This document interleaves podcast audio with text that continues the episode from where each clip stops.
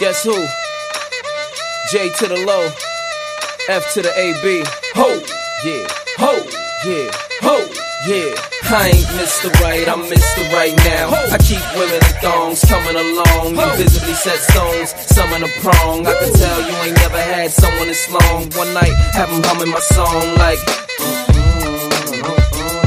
Girl, you ain't know I was coming in strong. Now you know not to come at me wrong. I get right, uh. You're looking just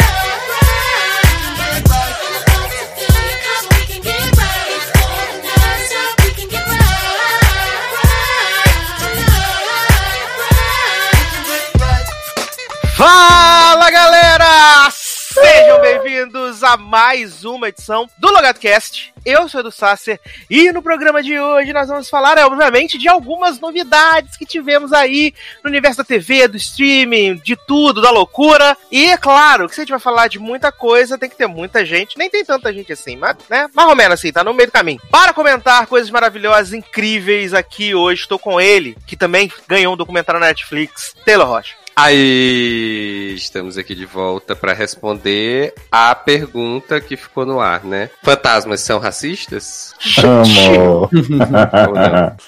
Aliás, Taylor, você viu Hum. que na edição passada Leandro imitou você na abertura? Olha, Sim, tava te representando e nem só me liguei depois, né? Oscar eu vi. Olha. Mas gostou da atuação, Taylor? Sim.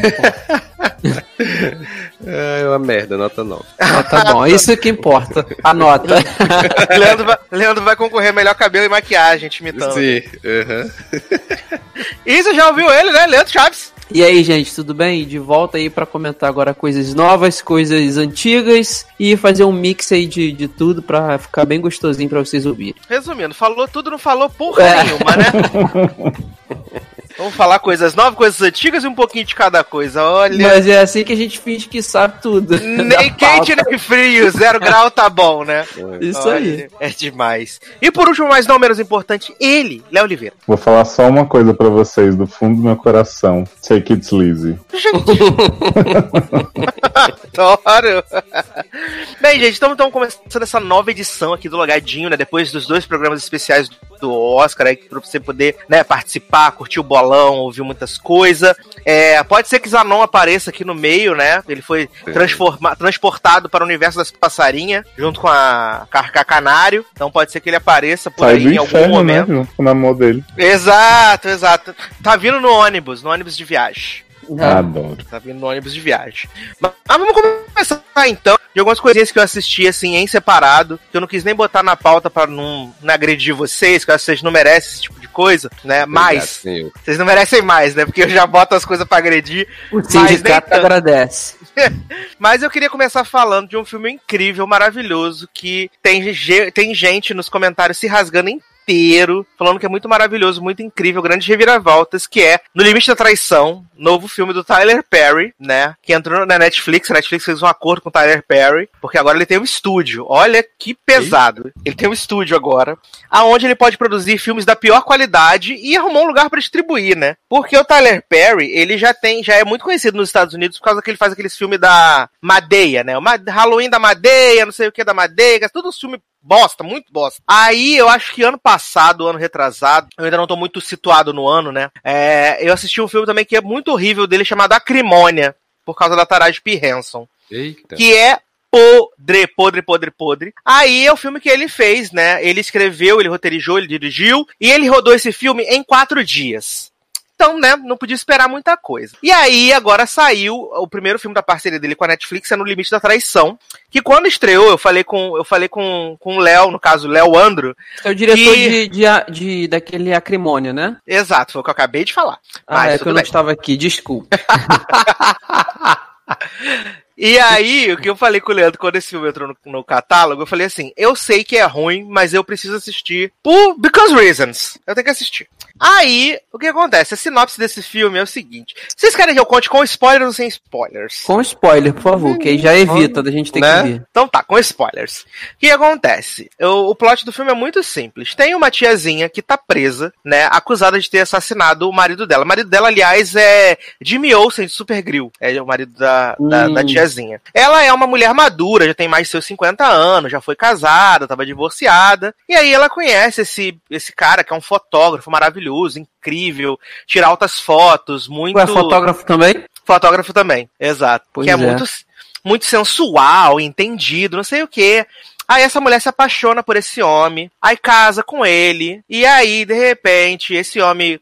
Ela trabalha num banco, né? Aí esse homem saca o dinheiro das contas dela, hipoteca a, a casa dela, que já tava paga, e aí dorme com a mulher na cama dela, várias paradas assim. E aí, supostamente, essa mulher está presa porque ela matou o marido. Só que não tem corpo. E o que, que a gente aprendeu com Game of Thrones? Se não tem corpo, Tá vivo. não tem, não tem morte, né? E aí, o plot é a advogada dela, que foi enviada pra tentar fazer um acordo pra ela não pegar prisão perpétua. Só que aí, ela contando a história, a advogada decide que quer defender ela. Então, ela começa a juntar as pecinhas, conversar com as pessoas e tal, não sei o quê.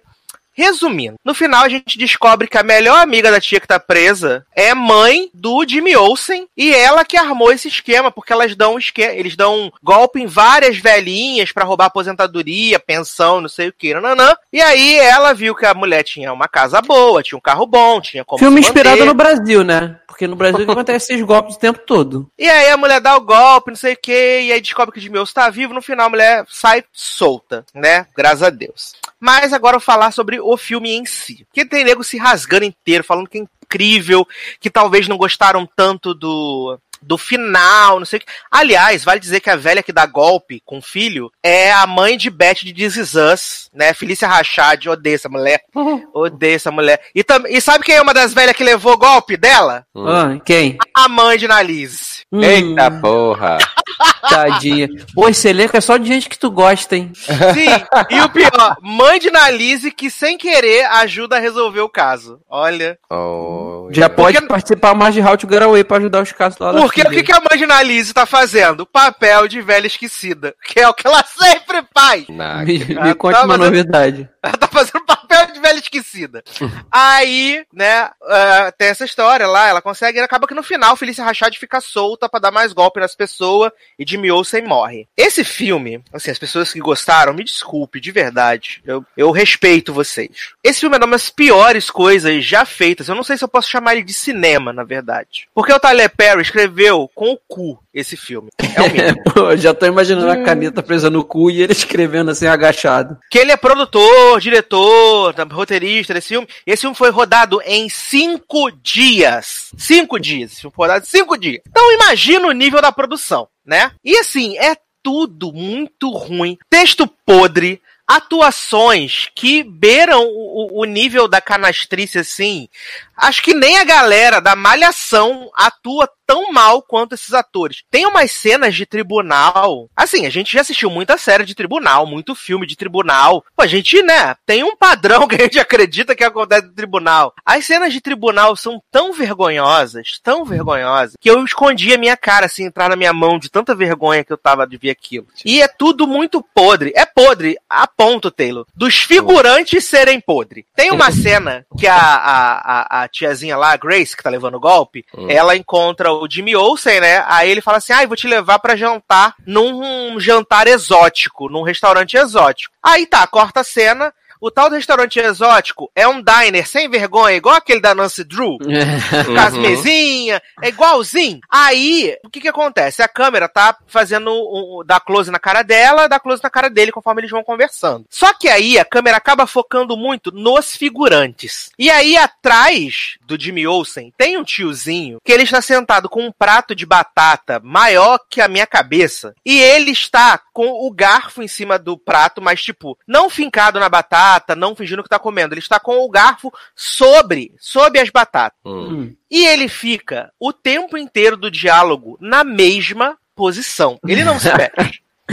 Olha, manda esse figurante, manda esse figurante vir fazer uma escola de figuração na, na Globo, gente. Pelo amor. Aí, quando corta a cena e fica o close na cara dela, tem uma tiazinha que tá atrás dela, que supostamente tá conversando com uma pessoa na mesa. Só que a mulher não para de olhar pra porra da câmera e ficar rindo. Ué, Ela fica olhando pra câmera e rindo. O tempo quebrou, inteiro. quebrou a quarta parede, né? É, Exato! E aí depois, de- nego diz que Fleabag que revolucionou a guarda-parede. A figurante do filme tá lá quebrando a quarta-parede. Olha, é assim, é desesperador. Tudo, tudo é desesperador. Locações horrorosas, atuações horrorosas, roteiro uma merda. Olha, gente, passem longe disso. E se você gostou, bacana. É... Senta aqui, vamos conversar. Não, gostou, gostou. Eu conheço pessoas, que- pessoas que de, de meu convívio do dia a dia que falaram que o filme é maravilhoso, só não gostou um pouquinho da reviravolta. Mas Eu tô até sem graça de falar que eu adorei o filme agora. Mas assim, eu respeito vocês, tá? Respeito, de verdade. Respeito, é, outra, sim. outra coisa que eu assisti essa semana também foi o documentário de Tay Tay, né? De Taylor Swift, Miss Americana, né? O documentário que veio revolucionar depois que no ano passado Taylor soltou seu Reputation Stadium Tour, né? Na Netflix. Agora ela lançou esse documentário aí, onde supostamente ela iria mostrar uma outra faceta de Taylor que a gente não conhece, né? A Taylor super verdadeira, não sei o quê. Assim, o documentário é dirigido pela vencedora do Oscar de, do documentário, a- acho que era A Dois Passos do Estrelato. É, eu acho que é isso. Acho que é esse o nome que ficou no Brasil. Nos Estados Unidos era 3000 Miles for Estadão, uma coisa assim. E aí, o que que acontece? Esse, esse documentário, ele passa por... Ele, a Taylor vai narrando, né, acontecimentos da vida dela e mostrando, tipo, ela em várias idades. 13 anos, 16 anos, 23 anos, 29. E assim, o que supo... é, é claro que é a minha percepção, né? Eu não vou nem debochar aqui de certos youtubers que foram para suas redes e postaram fotos chorando com cinco minutos de documentário, falaram que era muito emocionante, ai, o que a Taylor passou, vai tomar no seu cu, né? É, tiveram influencers, fizeram essa chacota. E aí acontece? Assim, na minha percepção, o documentário é, ele é basicamente o que a Taylor realmente é. Pra mim, o documentário não passa verdade. Ele, ela mostra o que ela quer mostrar. Ela tenta dar uma outra percepção sobre ela, mas continua parecendo tudo muito fake, tudo muito combinado, tudo muito armado. Inclusive mostra aquele período que ela ficou tipo um ano sem antes do Reputation. Que várias cenas dela sendo filmada, é, compondo as músicas, que, ah, eu vou, eu vou vencer, eu vou voltar, e não sei o quê. E aí, assim, tem alguns micro momentos que eu sinto alguma verdade. Mas no geral é tudo muito. soa muito falso. Eu até queria que tivesse outras pessoas que tivessem visto o documentário para poder, às vezes, trazer uma outra, uma outra ótica e tal. Mas na minha percepção é muito, é muito falso. Assim, ela acompanha um pouco da carreira dela, né? Mostra que ela, ela fala que ela sempre gostou dos aplausos, que ela sempre gostou de ser celebrada, que ela gosta dessa coisa da fama e tal, não sei o quê. Aí ela fala também daquele rolê lá com Kanye West, né? Quando ela ganhou o clipe de, o clipe no, no lugar da Beyoncé, né? Que ele subiu.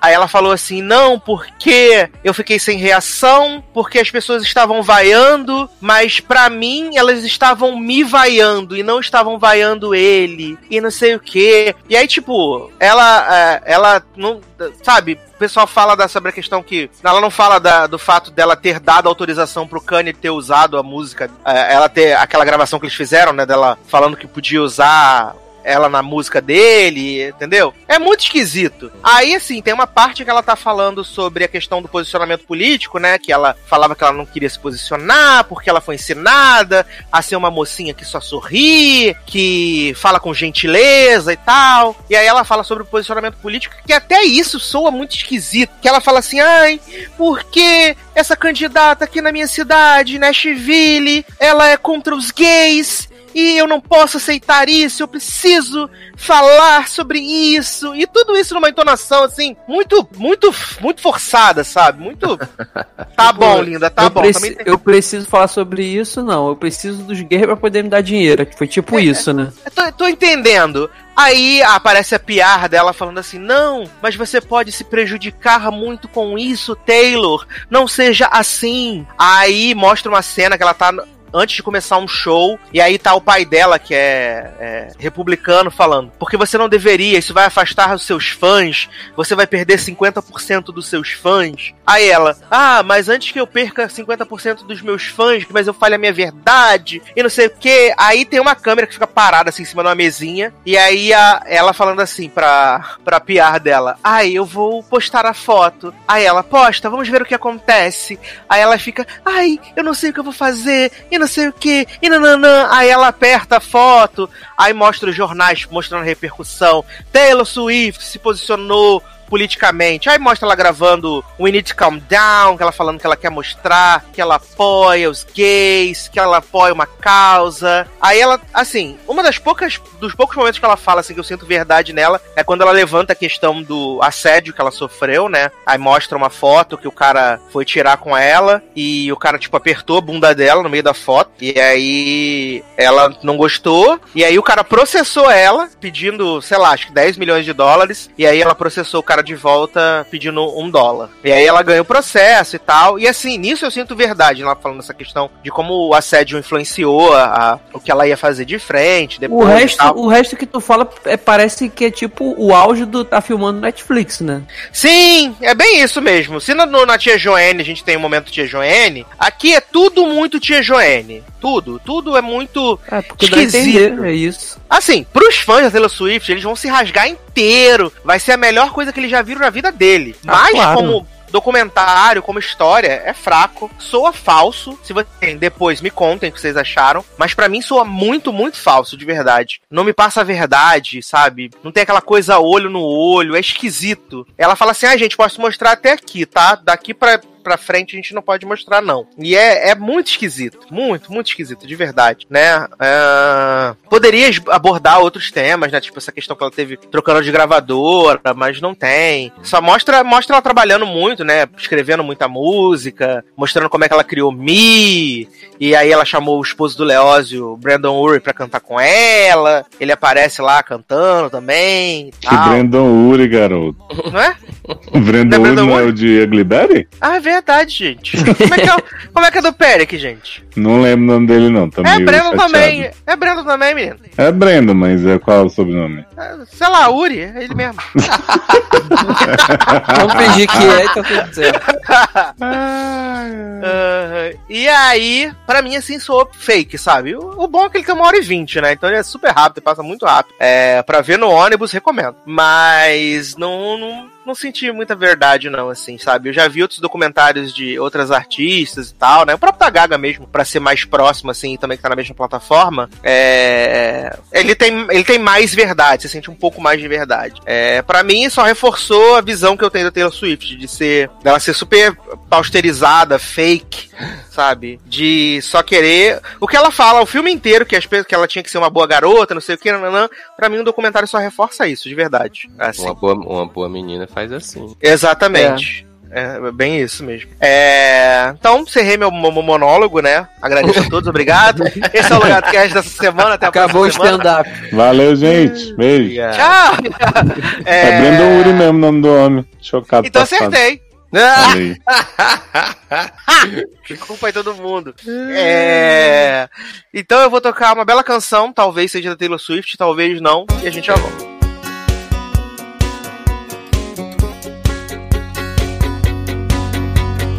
You're on the phone with your girlfriend. She's upset. She's going off about something that you said. Cause she doesn't get your humor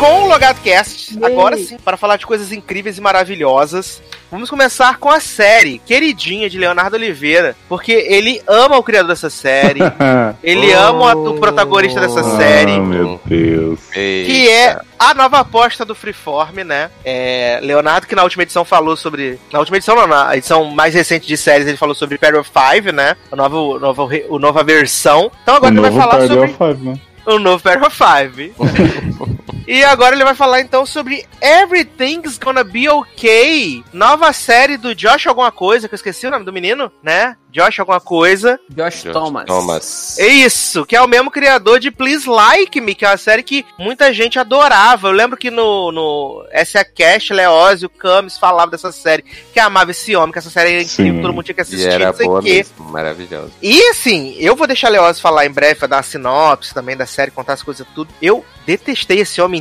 tantos níveis que eu não sei explicar, essa é a verdade.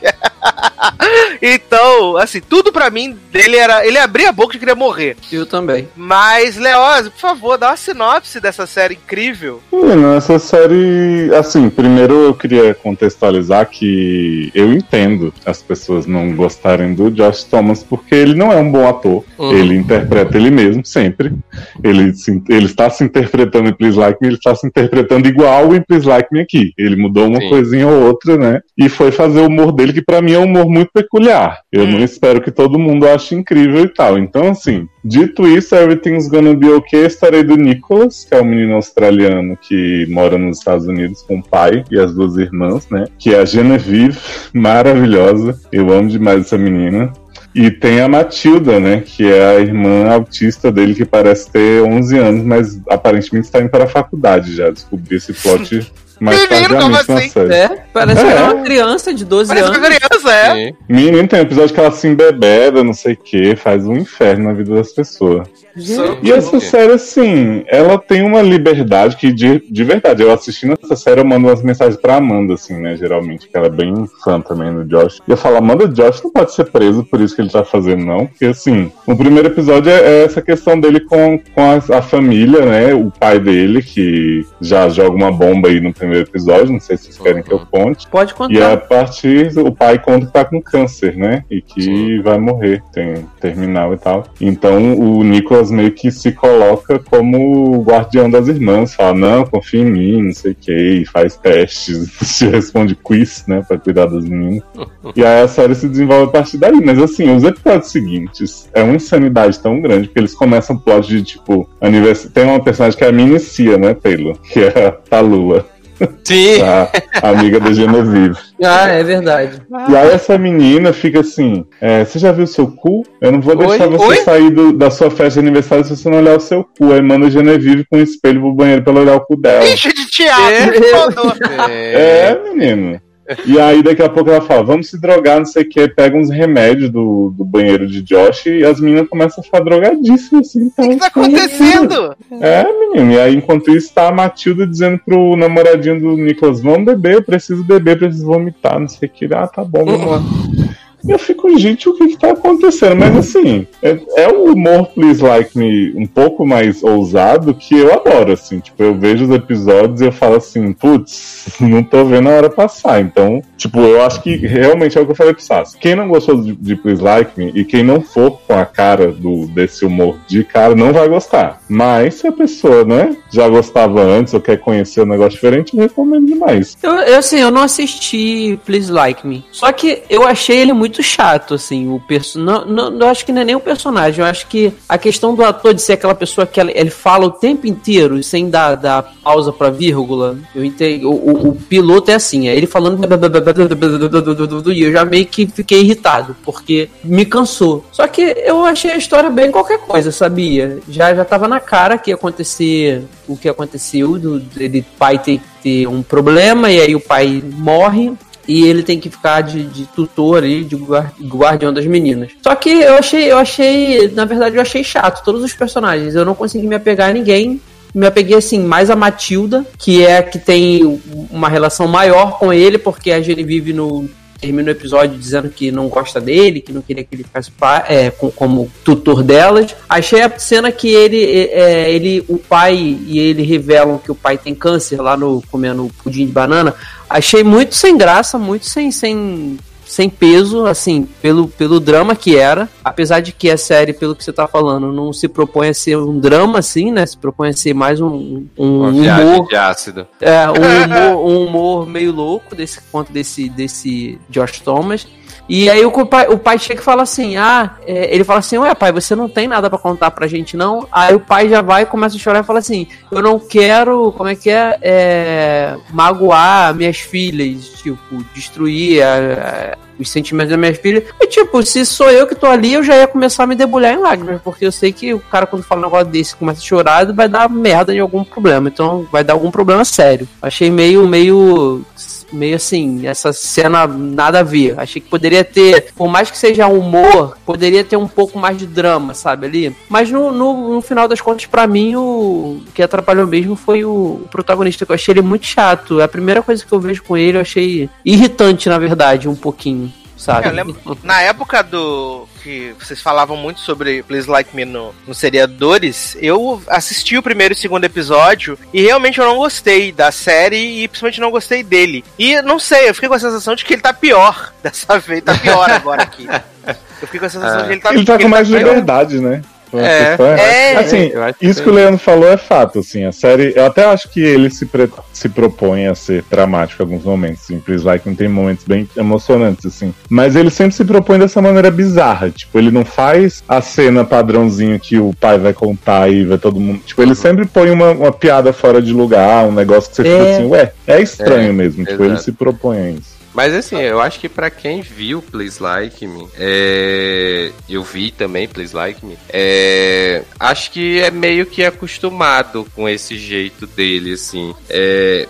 E, e ao mesmo tempo, tipo, eu, eu assistindo Please Like Me, eu fui assistir agora esse piloto, e eu, e eu não sei, eu não consegui gostar desse piloto. Eu fiquei bem, um pouco decepcionado, porque assim, quando eu assisti Please Like Me, também teve essa questão que, de que, tipo, acho que o primeiro, o segundo episódio teve aquela estranheza, porque é um outro tipo de humor, é um outro tipo de situação. E, e ele mesmo, o protagonista, o Josh lá, o Josh Thomas, também é meio estranho. Então, assim, causou essa estranheza, mas aí depois eu continuo, a gente continuou assistindo e tal. E aí super, né, amava a série por tudo. E aí, só que acho que isso me criou uma expectativa para Everything Gonna Be Okay que pra mim não se cumpriu, porque é como vocês já falaram, ele é basicamente o mesmo personagem lá de, de Please Like Me, talvez um pouco mais velho, e aí por conta disso algumas coisinhas mudaram, mas assim, muito pouco. E a relação dele com os outros personagens também não, não me cativou, assim, não, não, não consegui cri- criar nenhum vínculo, assim. A Matilda realmente, pra mim, né, por enquanto foi a melhor personagem, achei bem, bem legal o jeito que, que introduziram, né, essa questão da personagem na, na série. E só o restante, o, o namorado dele, pelo menos no piloto, assim, não vi muito, muito futuro. A cara do Né? Justice Smith, esse menino. Eita! Eu achei que E o- fosse. E o menino com a Detetive Matilda Pikachu. apaixonado. Maravilhoso. Então, né? Que parece ser muito mais velho que ela. Sim. É.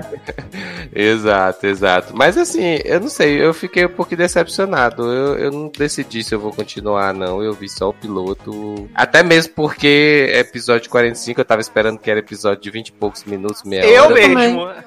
Então, mas, mas aí eu te dou a notícia, só esse tem 40 e pouco. Ah, é? Ah, é? É. Opa, opa, então já Agora ajuda. sim eu não vou é. Então já ajuda, porque aí eu fiquei pensando que se fosse todo de 45 aí, Não. realmente Já- não Ia ser puxadíssimo, né? Já tem uns quatro episódios, não é isso? Que...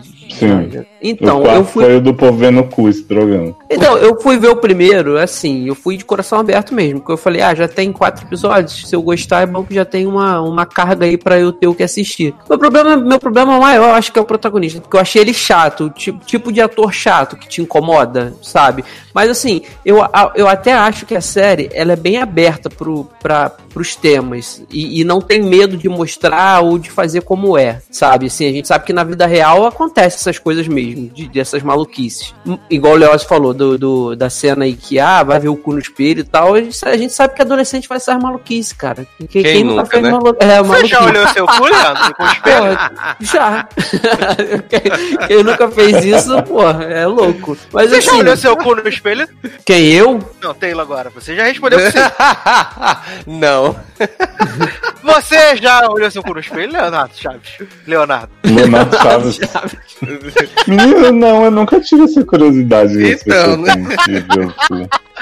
Eu já, porque uma Você vez. eu já, Eduardo Sassa? Não.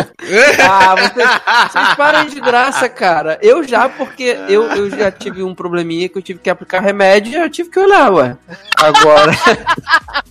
Agora, nada contra. Então, assim, são coisas que acontecem. Então, o falou aí da, jovens experimentando, sabe, se drogar com remédio. Acontece também. Só que também ficou. É, é muito estranho porque. Viado, mas é- são jovens de 12 anos. isso que eu ia falar, isso que eu ia falar. É, é esquisito porque essas meninas, elas são muito novas e, assim, talvez o casting tenha, Sim, e, tenha e errado ela- nisso. elas, e elas têm cara de nova, né? Nessa- É, Sim, sim. talvez o casting tenha errado nisso, porque a Matilda, que é a personagem que, que tem autismo, cara, eu se Leózio não fala que ela tá prestes a ir pra faculdade, eu ia achar que essa menina era tipo uma turma no máximo depois da Genevieve, sabe? Assim, Uhum. e, não tem cara que ela. e- tanto que eu já até achei estranho a cena que ela faz com o menino lá, que é o jogador, que ela tá apaixonada, que eu já fiquei assim, gente, ela parece que tem 12 anos, esse menino parece que tem 16. Aí você vai morrer, né? Aí daí você vai morrer. Aí agora fala que ela tá prestes a ir pra faculdade, então assim, não sei se, se as atrizes têm, têm essa mesma idade ou se foi o casting que, que errou, é, querendo mostrar uma coisa que não é, sabe? Mas, tal- mas talvez por conta do autismo eles tenham pego uma atriz com cara de mais Sim. nova. É, assim, mesmo essa que ela seja menina. mais velha. Eu até entrei aqui no MDB dela pra ver se eu achava a idade, não tem, mas assim, ela no primeiro episódio eu já achei, tipo, ela é muito pequenininha, minhãozinha, Uhum. mas ela tem feições até mais velha do que seria indo pra faculdade, assim, ela tem uma, O umas carinhas né? de velha, assim. E ela tem uma cena que ela tá tomando banho que ela já tem peito, assim, que ela tá, tipo, então eu fiquei assim, gente, será que a menina é novinha mesmo? Tipo, então ela provavelmente não é criança, né? Mas Uhum. realmente dá a impressão. É, Assim, pra não parecer exato. que, eu- que eu odiei tudo, tudo, tudo nessa série, eu achei bem bonitinha a cena da dança no final. Achei bem Ah, bonitinho. sim, foi. foi Que foi ele, que bonitinho ele fala, ah, você quer um abraço? Aí ela fala, não, eu não quero nunca mais abraçar ninguém. Era só uma coisa que eu fazia porque eu deixava meu pai feliz e nananã. Ah. Aí tá, e como é, que, como é que a gente vai? Aí ele fala assim, ah, a gente pode dançar. E aí ela bota uma música, eles começam a dançar e até Uhum. aparece depois a, a Mortícia A lá junto também. É. É, essa cena é bonitinha. A E, assim, Vandinha. E, o que eu gostei também, assim, do, desse primeiro episódio, é que eles não. A proposta não é levar a- o câncer do pai, sabe? Eu, assim, eles já excluíram esse drama. Tinha que ter um drama maior, acho que na cena que ele conta? Tinha. É, é como o Leoz falou, ele coloca piadas, o, o personagem do Nicolas, ele bota piadas assim que eu acho que não cabe no momento desse. Cara, é um câncer. Assim, eu já passei por um problema desse, uma situação dessa, e nunca. É, é difícil qualquer pessoa lidar com câncer desse- com a notícia do câncer é dessa maneira que foi ali. Mas ok. Só que o ponto positivo é que eles não, não seguraram o pai dele, sei lá, por um, dois, três, quatro, cinco episódios, sabe? Com, com esse drama todo do câncer já começou no primeiro episódio, no meio do primeiro episódio já acabou para mostrar que a trama vai ser ele tutor das duas irmãs mais novas. Então, isso é um ponto positivo também. É, eu a achei que o trama pai, vai ser eu, eu ele achei- pegando os homens que ele quer, que é isso que o Josh faz. Uhum. Olha aí. Sim. E o Freeform deixa, né? Exato, até porque são 10 episódios, ele não tinha como enrolar a história do pai. Ah, são só 10? São. Menino! Pensei que ia ser 20. Vai ser cancelado assim ou com certeza? Eu não acho que tem muito futuro na- no Freeform, não, porque é Menino. tudo do Freeform e VPLL, né? Exato! Viado, eu tô preocupadíssimo porque esse ano vai ter no Freeform aquela série do Exército das Bruxas, né? Que as bruxas vai pro campo de treinamento, né? Igual militar. Tô preocupadíssimo com isso. Gente, Ai, nossa, vai ser um Vai ter. Vou mandar até o link do trailer pra vocês verem. ver. América Coven. É basicamente isso, gente. É Oh. bizarro, bizarro, bizarro, bizarro. Então, seguindo aqui na nossa pauta agora de novidades, eu quero trazer uma série que Leandro Chaves e Taylor se arriscaram, né, pra ver, que é a nova série do criador de Vips. Sim. Que tava todo mundo muito animado aí, falando, meu Deus, vai ser incrível, porque vai ter Hugh Lore, né, série espacial, que é Avenue 5. Hum, eu achei nova- que era Rio Glory na, no bordel que ele comandava, né? O Night Shift. Essa nova série da HBO, que muita gente disse que é sem graça para demais, né? Ela, aí? ela é original HBO mesmo? Ela é original HBO. Ela é essa original, dúvida. Por isso ela é que é original de HBO. Mas, menino, menino Taylor, me dê a Hum. sinopse dessa série Avenida 5 e, e aí, por favor, explanem pra gente o que vocês Na acharam. Avenida Brasil. né? Viado, se eu souber o que é que essa série quer fazer, eu, eu te digo depois. Porque assim, cara.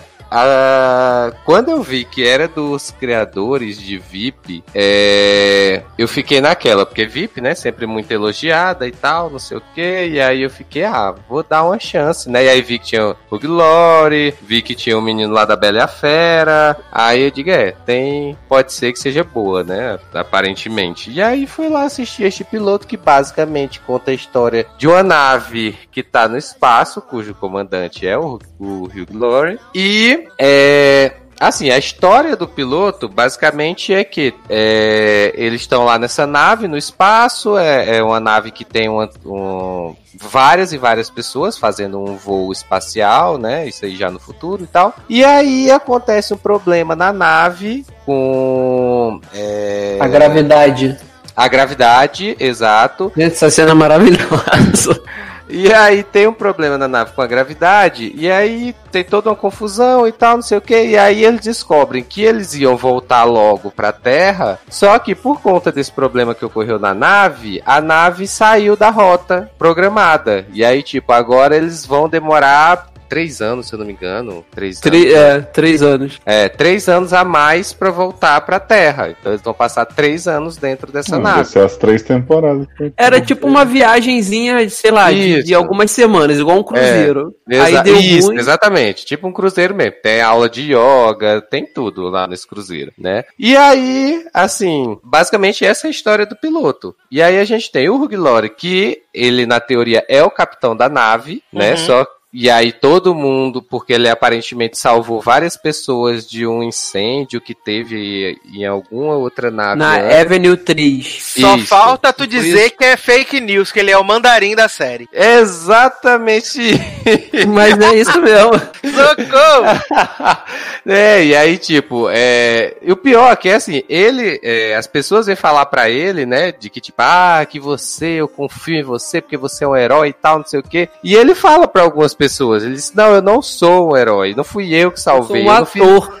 eu não fiz nada e tal, não sei o quê. E aí, lá pro final do episódio, é que ele diz que ele nem é o capitão da nave, que o capitão da nave é o cara que tava consertando a nave do lado de fora e morreu. Socorro! Olha, quando falou isso, eu digo, tá, tudo bem. Cara, essa. Mas a cena, do, Deus, viu? a cena da gravidade. que acaba sem a gravidade na- dentro da nave é engraçada, porque, tipo, tá- você imagina um cruzeiro, aí tá todo mundo fazendo yoga, daqui a pouco todo mundo voa pro teto e fica preso, daqui a pouco cai todo mundo igual merda, que a gravidade voltou. Eu ri nessa É, cena. Cara, eu não ri, não. Pra, Eu pra ri. Adoro cair do teto igual merda. É bem a referência que eu tenho de queda. Ai, é, pra E não assim, dizer, eu ah, achei fala. engraçado a parte dos delays, né? Ai, Que, gente, tipo, também. Que tipo, porque tem a nave, né? E aí tem a base, né? Que fica lá na Terra. E aí tem aqueles delays, né? Do, de, de som e imagem por conta disso. Então, tipo, aí a nave tá tendo esse problema de gravidade. E aí lá na base, lá na Terra, eles estão recebendo visita, né? De, de parentes de pessoas que estão lá na nave, né? E aí a Aham. pessoa lá na, na, na base tá dizendo: Ah, olha aí, o pessoal, tá todo mundo muito bem, não sei o que e tal. E aí lá na nave o povo já se fudeu porque a gravidade deu merda, né? E aí do nada. lá, lá na base muda, o povo começa a cair, que nem merda, que nem disse Leandro. E aí a, a mulher fica lá chocada, não sabe o que dizer pros parentes, o que é que tá acontecendo. Aí, assim, foi das cenas que eu ri, assim, mas, olha, eu vou te dizer. Essa, que- essa piada do delay é boa, porque acontece outras vezes. Vou confessar que eu vi o episódio 2 e o episódio 3. O É, quê? Eu, e- eu não, eu não vou, eu não vou Tá com dizer nada. Não, eu não, não vi nem o primeiro, viado. Eu sei, mas é que eles estão fazendo você, né? Porque ontem, ontem a gente chegou e aí é, eu tava jantando, aí eu botei na HBO, tava passando dois. Aí eu, aí eu disse, ah, pode deixar aí enquanto Olha eu tô aí. jantando, tô fazendo nada, né? Aí vi assim umas partes ainda. Então, eu, eu assim, eu tô dando, cara, tipo, 7,5 pra essa série, nos três episódios. Mas eu, eu confesso que no 2 e no 3 dá uma melhorada. O meu problema é, é Josh Gad, porque não sei quem foi que disse que esse homem é, é engraçado. Eu acho o personagem dele Cara. muito chato. É muito ruim. Só que assim, o que me fez interessar é quando a gente descobre que o personagem do Hugh Laurie, ele é O ator. Josh Gad é o LeFou da Uhum. Bela Fera? Isso, Exatamente. ele mesmo. Homem. Ele, ele mesmo, tá com o cabelão louro lá, parece até um Homofóbico. rockstar. Que isso, viado? E assim, eu, eu achei, eu também não sabia que era dos criadores de VIP, porque eu fui assim, sabe quando você vai ver uma série e, e tá na pauta e você, ah, eu vou ver só porque tá na pauta, sem compromisso? Ah, é dos criadores de VIP? É. E você tá Aí- dizendo que não é engraçado? Não, não, não, não, não, Mas eu achava, mas eu achava Eu sei, Olha aí, acabou E de assim- chamar a VIP de sem graça. Só que, só que o que acontece? Quando eu tava assistindo o piloto, eu ficava o tempo todo assim, gente, essa série parece muito VIP. Porque sabe aquelas jogadas rápidas de câmera de um personagem pro outro e dar aquela balançada assim pra mostrar que é como, como se tivesse é, tudo acontecendo muito rápido na mesma hora? Ela tem muita pegada de VIP e a pegada de, de todo mundo que tá ali não sabe o que tá fazendo. Porque VIP era assim. VIP foi a série inteira Principalmente a Celina. Ela tava lá na, na, na presidência, na vice-presidência, e ela e ninguém, em momento nenhum, sabia o que tava fazendo. E essa, essa série é assim também. E Acabou no, de me tirar toda a vontade de ver Criadores muito, muito criativos, né? e no terceiro, eu, eu não lembro agora se é no segundo ou no terceiro, mas eu acho que é no terceiro. Descobre, sabe, sabe o que, Taylor? Hum. Que toda a tripulação são atores também. Hum, Toda a tripulação. E, e, tipo, nem o Hugh Laurie sabia que eles eram atores. Ele Nem chega lá, o, o personagem do Hugh Laurie, Nem É. House. Nem o House sabia que eles eram atores. Ele descobre Adoro. assim, tudo que, que, que as mulheres falam, falam mexendo no painel, ou as estatísticas de voo, que não é tudo texto decorado, é tudo roteiro. Viado, e aí quando- porque Ah. No, se- no segundo tem uma cena que é eles jogando uns, uns. Assim, acho que naquela questão da gravidade, eu acho que algumas pessoas morreram, pelo que eu entendi. três pessoas morrem. Três pessoas morrem. E aí eles vão, pegam o- essas pessoas, botam lá nos caixões, nos, né, nos compartimentos ali, e soltam no espaço, né? Essas pessoas. E aí Sim. tem, um, e aí tem um cara vendo esses corpos e tal, diz The Walking Dead, não sei o que, zumbi e tal, não sei o que. Eu fiquei, gente. Isso o que Oi? acontece? Eles vão fazer um funeral das três pessoas que morreram, do, do comandante. Gente, a Mel tá latindo desesperadamente. Mas esse é meu momento, deixa ela É latir. nem ela tá acreditando nessa história. É. ele, ele morre, morre um, o comandante de verdade, que estava fazendo reparo na nave na Uhum. hora que, que acontece a situação da gravidade, e morrem três passageiros. E aí eles resolvem fazer um funeral e largar o corpo no universo.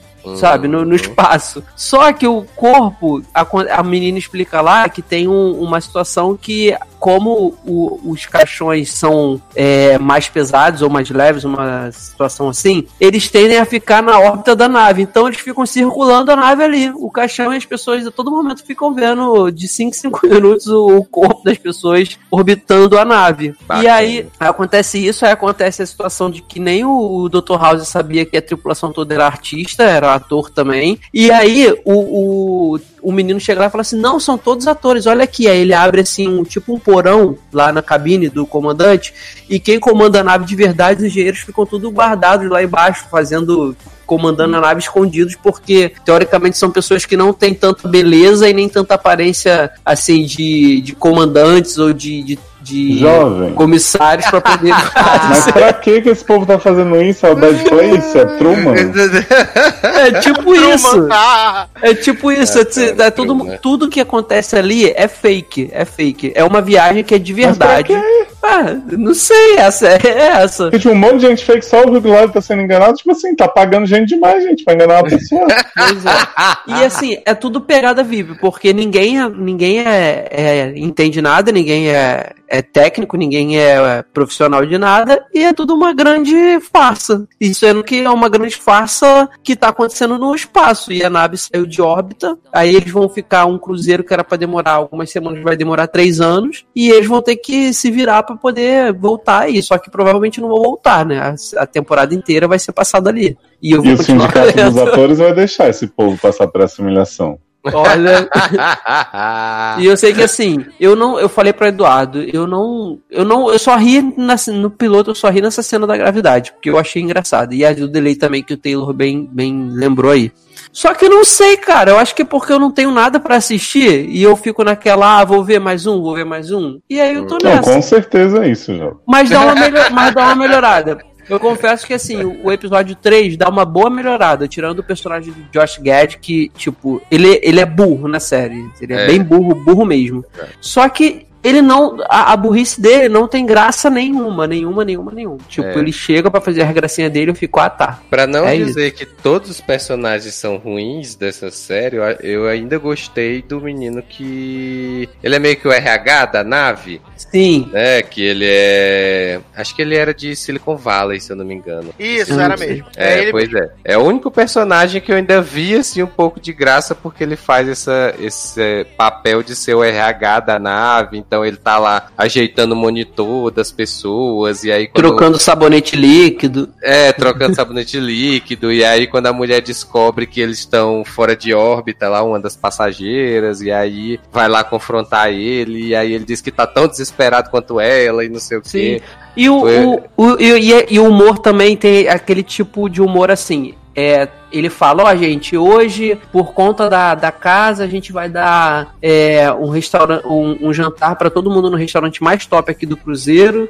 E vai ser frutos do mar. Se você não gosta de frutos do mar, nem apareça lá. Tipo, é esse tipo de piada que é que é, é, é as pessoas cagando na cabeça de todo mundo o tempo todo e sem saber o que fazer. É tipo isso. E aí É. eu, vi o Não. 2 e o 3 vou continuar. Não, e aí, e, aí, ti- e aí, tipo assim, depois que tu falou que no 3 que tudo é uma farsa, né? Aí faz menos sentido ainda o primeiro episódio que eu assisti. Porque, tipo, tem discussões ali que eu não entendi por que que aconteceram. Sim, Aí, porque tipo, eu... aí, tipo, tem um casal Ah, que, que no piloto, pelo menos, o casal foi pra essa viagem porque eles iam se separar e aí eles é, resolveram se dar essa última viagem como despedida do casal. Só que, esse casal. só que esse casal fica brigando o tempo todo na nave. Sim. Então, assim, não faz sentido. Aí o Primeiramente. casal é ator também? Ah, Não. vi- É não? É que na Não. verdade todo mundo é ator, é uma série na HBO. assim, Não, a parte... A parte, Eu da, tinha da- entendido isso quando o Leandro Eu falou. também Todo entendi, mundo que tava na série era ator. A parte da Não. a tripulação toda, praticamente, é, feito de ator. São, assim, existem duas tripulações. Tem a tripulação que é de rosto bonito e que atua pra fingir que é, são os, o- os comandantes, os comissários. E enquanto isso, os comandantes e comissários de verdade, eles ficam tipo no porão da nave, trabalhando no porão, porque são pessoas que não têm uma boa aparência, são pessoas rudes pra lidar com o povo. Ah, Então eles Olha essa contratam- feiofobia, É, Brasil. Eles contratam, tipo, o, o, o, o personagem do Dr. House, ele fala isso, que ele é contratado para ser o, um, o almirante ali, o comandante, porque ele é bem apessoado e tudo, e ele já tem fama e tal. E o cara que é o comandante de verdade que morreu, ele não, eles ainda falam assim: ah, ele não era bem apessoado para estar aqui, ele era meio grosso, meio rude, então eles ficam trabalhando no porão. Mas a- o- os passageiros todos não são atores, não, Ah. são passageiros mesmo, entendeu? São pessoas Mas que. de novo eu tipo, te pergunto, por que essas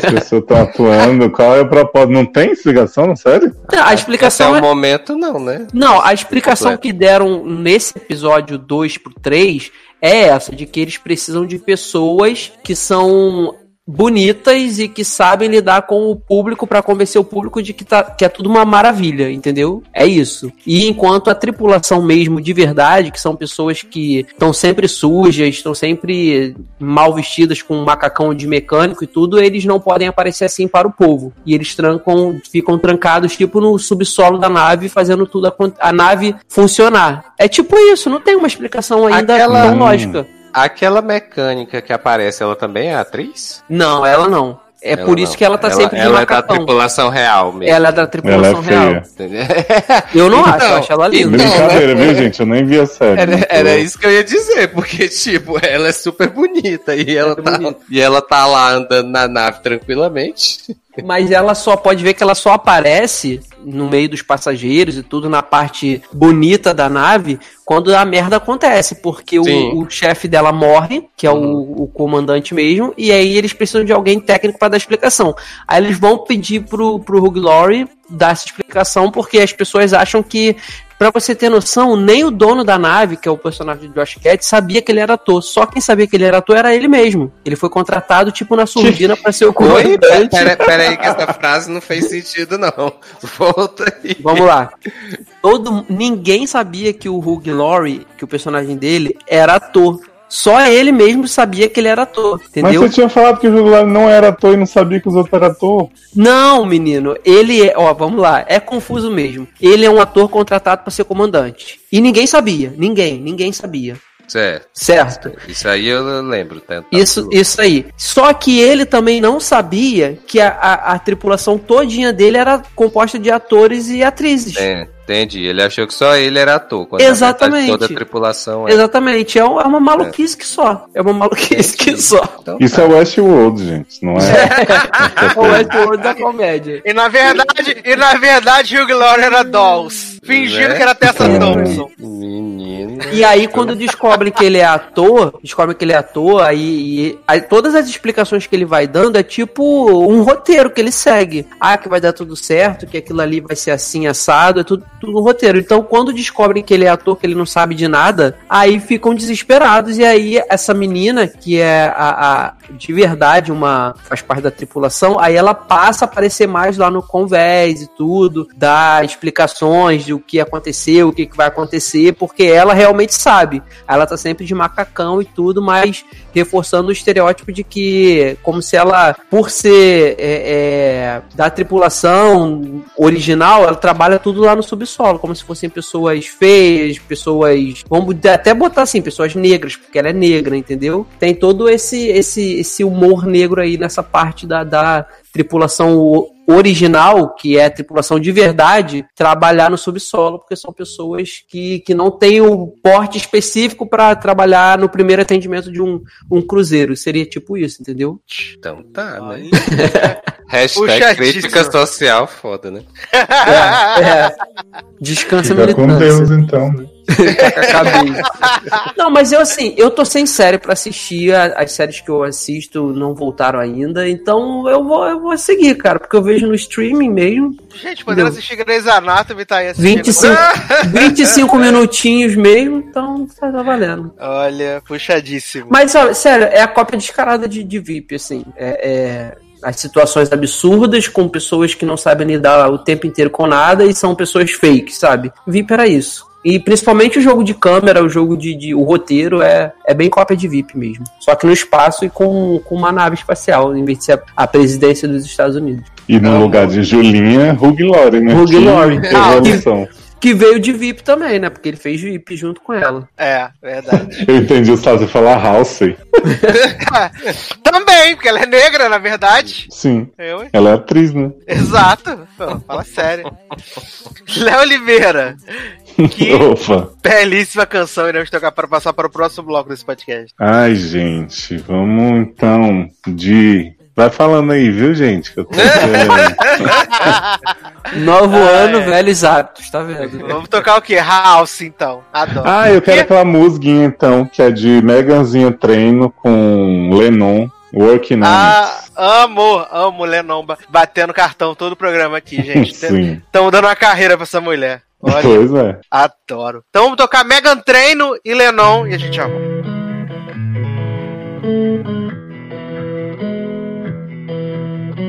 Never been asked to dance, cause I've never been the pretty one. Never like compliments, cause it's always been so hard believing them. You say I'm beautiful, and I say you're full of it. Nothing personal.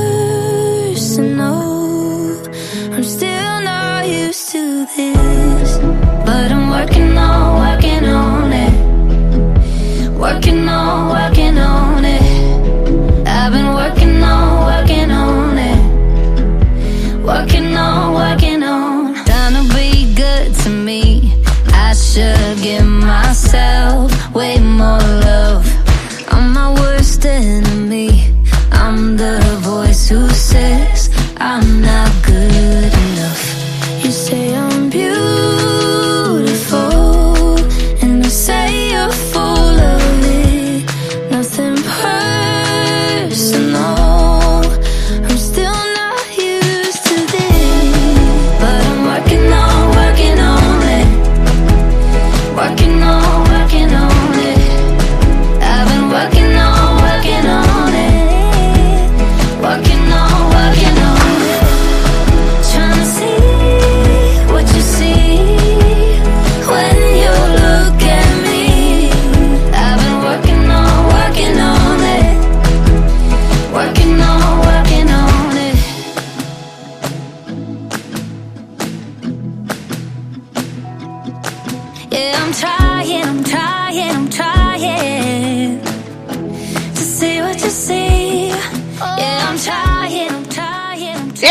volta com o Logado Cast. E agora temos novidades no elenco. Márcio Zanon acabou de chegar. Não acredito. Olha, era um ator o tempo todo. Cala a boca. só, nem- só a gente não sabia. Lost in the wilderness, lost in my loneliness. Ah, tô muito canário negro.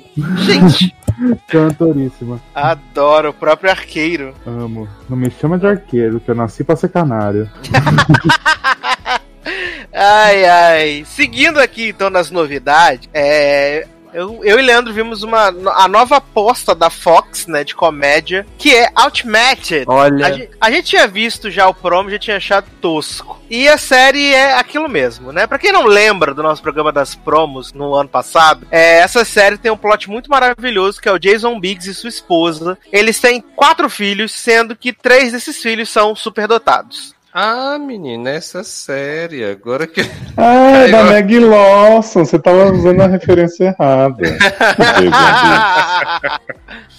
e os três filhos são super- superdotados e eles não Hum. sabem como lidar com esses filhos superdotados. E tem uma filha que ela é. eu Não vou falar. É devagar, se é Civil, que eu né? posso falar. Não, que ela tá abaixo do civil, ela é realmente devagar, né? E o primeiro episódio é tudo isso, porque eles descobrem que o filho é mais novo também é um gêniozinho e como é que eles vão lidar com isso. E aí é os outros, a, a irmã mais velha tentando descobrir é, qual é o QI do irmão mais novo, se ele é realmente o maior gênio da família. E aí é essa disputa, os pais fugindo pra ficar no Ai, no chatice. porão, pra, fugindo pra ficar no porão, porque os filhos são muito inteligentes, não deixam eles ter uma vida normal, porque eles só... Aí a mãe vai fazer aniversário, quer passear na praia, mas não pode, porque os filhos só pensam em QI e coisa e tal. Aí o filho mais velho diz que arrumou um amigo, na verdade é um cara de 40 anos, que é, tipo, meio estranho, Hum. né?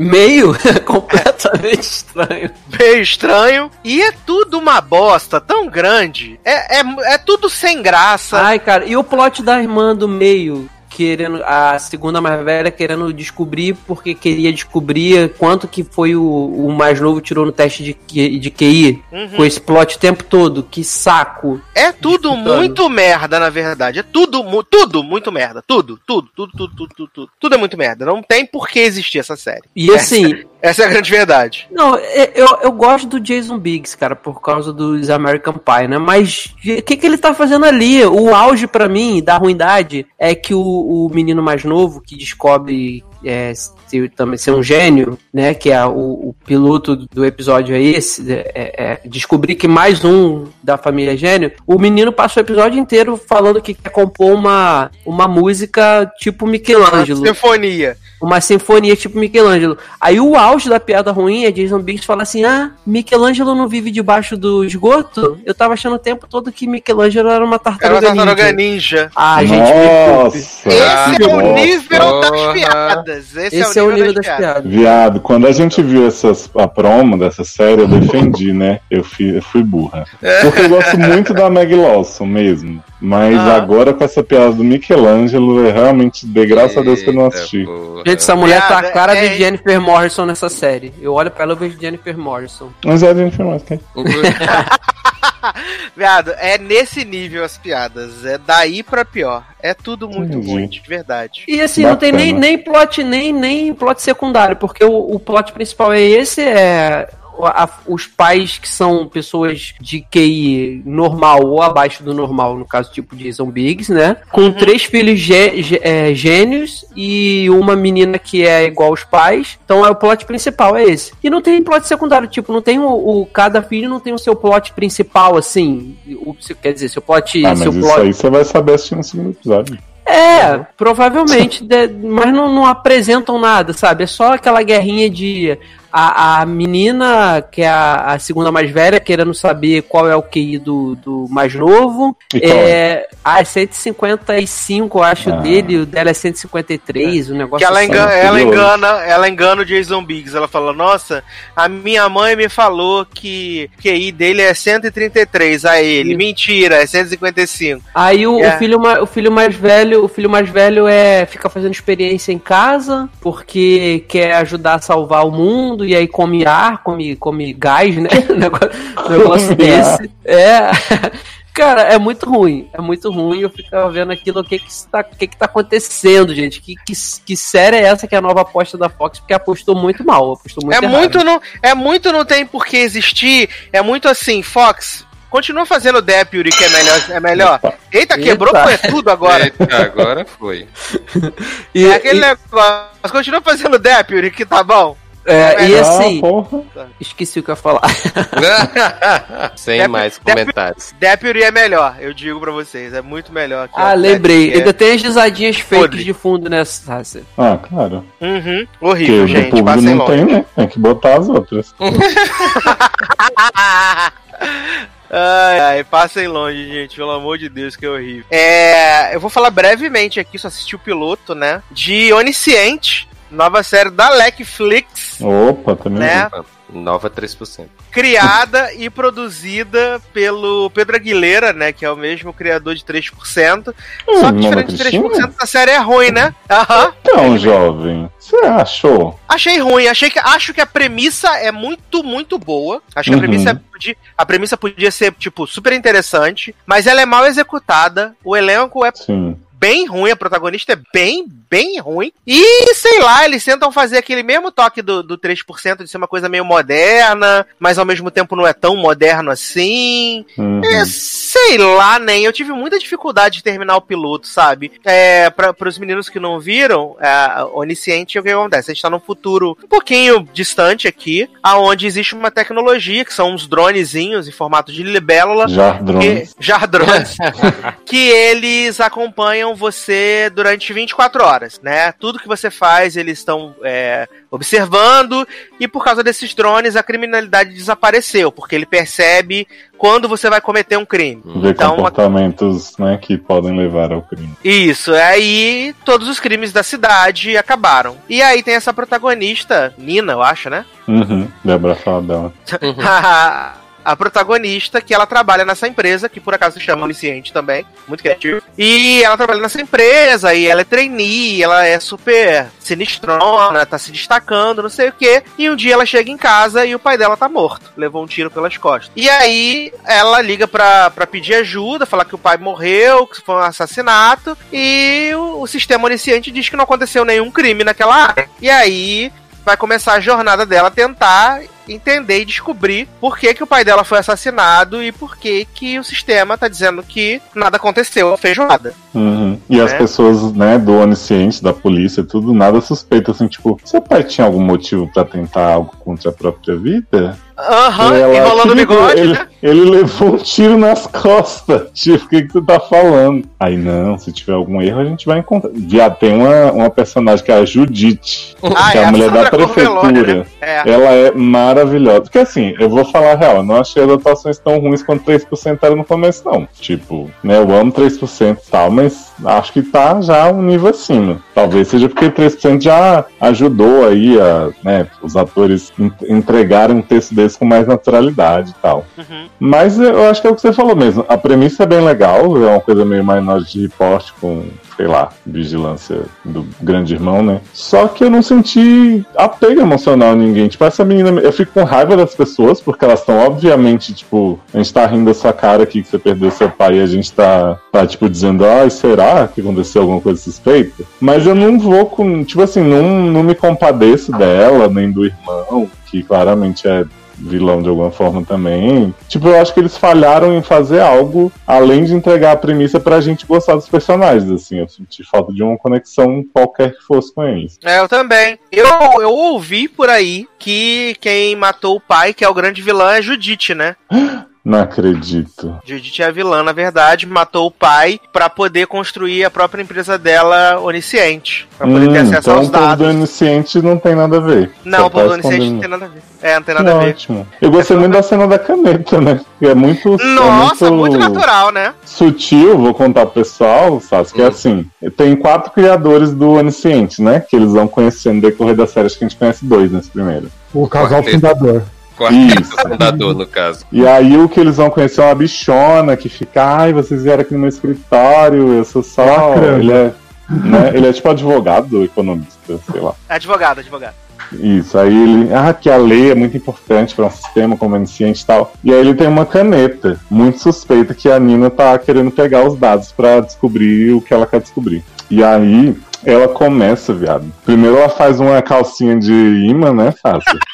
Sim, pra poder bloquear a leitura do, Isso. do drone. faz um cirolão lá. E aí ela chega e tá todo mundo super interessado no que esse viado tem a dizer. E a Nina tá assim, ai, tô muito nervosa. Ai, peraí. ai." E aí ela começa a se raspar nas coisas, se, se esfregar. E pega essa caneta, que era tipo o item mais precioso do homem. Aí beleza, ninguém percebe. Aí ela põe a caneta no, na calcinha de imã, né? E o drone fica em volta dela assim, é, analisando comportamento suspeito, respiração, não sei o que, batimento e tal. E ela só fazendo caramba pro drone, assim, tipo, pode me encarar. Porque aparentemente tipo, a máquina analisa, tipo assim, ninguém tem acesso a essas imagens, né? O ser humano. É, tudo É, só o computador, é só o computador que tem acesso. Mas ela tá claramente com cara de culpada pro drone, assim, tipo, tô fazendo merda assim. Você pode não tá percebendo, mas. Aí, beleza. Aí, Sas, tem uma cena que, tipo, ela deixa a caneta cair e pisa em cima. E tá todo mundo olhando pra ela nessa hora. Porque eles cortam a cena, tipo, tá um close nela e a caneta cai, ela põe o pé. E aí tá todo mundo bem, Nina, tudo bem? Aí, gente, não tinha como essas pessoas todas estarem olhando pra ela e ninguém ver que ela pisou nessa caneta. Exatamente. Aí ela, depois de fazer isso, ela derruba um outro negócio com outras canetas pra não chamar a atenção que ela vai pegar a outra do chão e botar de volta no negócio. Não, e ela mundo assim. derruba discretamente, só que não, né? Sim, tipo, ai, ai meu Deus, não acredito que fiz isso, como eu sou desgraçada. É, olha. Olha. Não, e tem um plot maravilhoso que ela tem que pagar uma multa de 2 milhões porque ela quebrou uma estátua, né? E ela fica perguntando: Você já cometeu um crime? Eu cometi um crime. Quebrei. Ah, é porque o nome do primeiro episódio é Eu Cometi um Crime, né? Uhum, E aí o crime dela é ela ter quebrado a estátua. É exato. bizarro. E ela tem que Olha. pagar essa dívida. Na verdade, eles diminuem a dívida, né? Falam, ah, você vai ter que pagar 12 mil. Você fala, ah, mas eu não tenho 12 mil. Aí ela vai lá pedir pra Judite ajuda, né? Pedir pra assassina. E aí Judite, ai, fica tranquila, eu vou te levar num lugar super top. É, porque, Taylor, tem o rolê que, tipo, é só essa cidade que tem esse bagulho da- das câmeras. Quando eles passam ali pela, pela entrada do metrô, aí eles vão pra outro lado da cidade de São Paulo e aí não tem mais os drones, o drone fica guardadinho. Aí lá eles podem con- conspirar, pensar em crime, essas coisas. É, porque a polícia, tipo, esse negócio dos drones é vendido cidade a cidade, né? Não é toda a cidade que tem. Isso, exatamente. Exatamente. É tipo as rinhas de Pokémon lá, né? No Ah, filme. isso. Entende? Mas como o Léo falou, não tem apego emocional nenhum essa série. As Nenhum. É tudo um robô interpretando e, e, tipo, tá na cara que é a mulher que matou, né? Que tava- Não, eu, le- eu levei três dias, né? Três dias pra ver esse, esse, esse piloto. De tão chato que eu achei. Eu nem vi, só vi o primeiro e falei. tá Não, e bom. já tem, já tem a conspiração de que a Netflix escondeu essa série, né? Porque É. quando eu fui ver o trailer É. dessa série, a série já tava no ar na Netflix tinha uns três dias. E Foi, eu mandei pessoas- pra vocês. Eu até falei assim lá no grupo. Falei, gente, Netflix divulgando a série depois que estreou. Amo. Pois é. Aí tava o povo lá nos comentários, Netflix, você tá louco, eu já acabei essa série. Ou seja, divulgou direito, porque a pessoa chegou na série de alguma forma, então, Aham. ainda apareceu no menu. Aí outros, é ridículo, vocês divulgam essas merdas como eu não sei o que, tá? Tipo Sex aquele papo, né? Education, né? Isso, Sex Education, e não divulga essa Mas maravilha. aí você assiste a, a série e você fala, ah, por isso que não divulga. Por né? isso que não divulgam, né? Eu é teria vergonha. Eu também teria vergonha, é horrível, gente. Assim, é como eu falei, pra mim ela tem uma premissa muito boa, ela poderia ser bem foda. Poderia Uhum. ser a nova 3%. Mas a execução é, é, é ruim, é fraca, sabe? Não é interessante. É, é zoada. Acho que né, mesmo, mesmo padrão assim, tem essa que chegou no Netflix agora, acho que semana passada, que foi a The Stranger, né? Não Fale com Estranhos, que é do mesmo aquele, aquele autor Harlan Coban, né? Que também fez aquela Safe, aquela que fez o Safe com o Michael C. Hall ano passado. Eu fui assistir o piloto hoje. Ah, cara, eu não consegui chegar em 30 minutos de piloto, porque eu achei tudo muito chato, de verdade, sabe? E eu acho que o iniciante tem esse mal também, assim. É, é- é complicado. A premissa boa, que poderia ser bem legal, mas se perde. É uma Acho que pena. por enquanto a Netflix a única coisa que fez direito foi 3% e Samantha, né? Exato. E coisa mais linda. Né? Opa. Graça. Ah, e Esse sintonia, né? Sintonia. Só que não. É. Já, fala isso não que Tô você vai apanhar não, pessoas na rua. É, vamos falar então aqui de série de baixo agora, né? Muita testosterona. Na semana, na última semana tivemos Deputy. E agora a gente tem, né? Uma série com muito skincare, que é 911 Lone Star. Ah, eu amo. Ai, gente, skincare e teve uma outra, né? Qual que foi outra? Não, skincare é implante de cabelo, né, velho? Então, cabelo, Uhum, menino. Passar minoxidil. Esse aí eu peguei pra vida que eu passo, então. que é o spin-off, né? O primeiro spin-off, com certeza devem ter mais 17 em breve. O primeiro spin-off de 911, protagonizado por Rob Lowe e Liv Tyler, que apodreceu. Essa mulher está podre.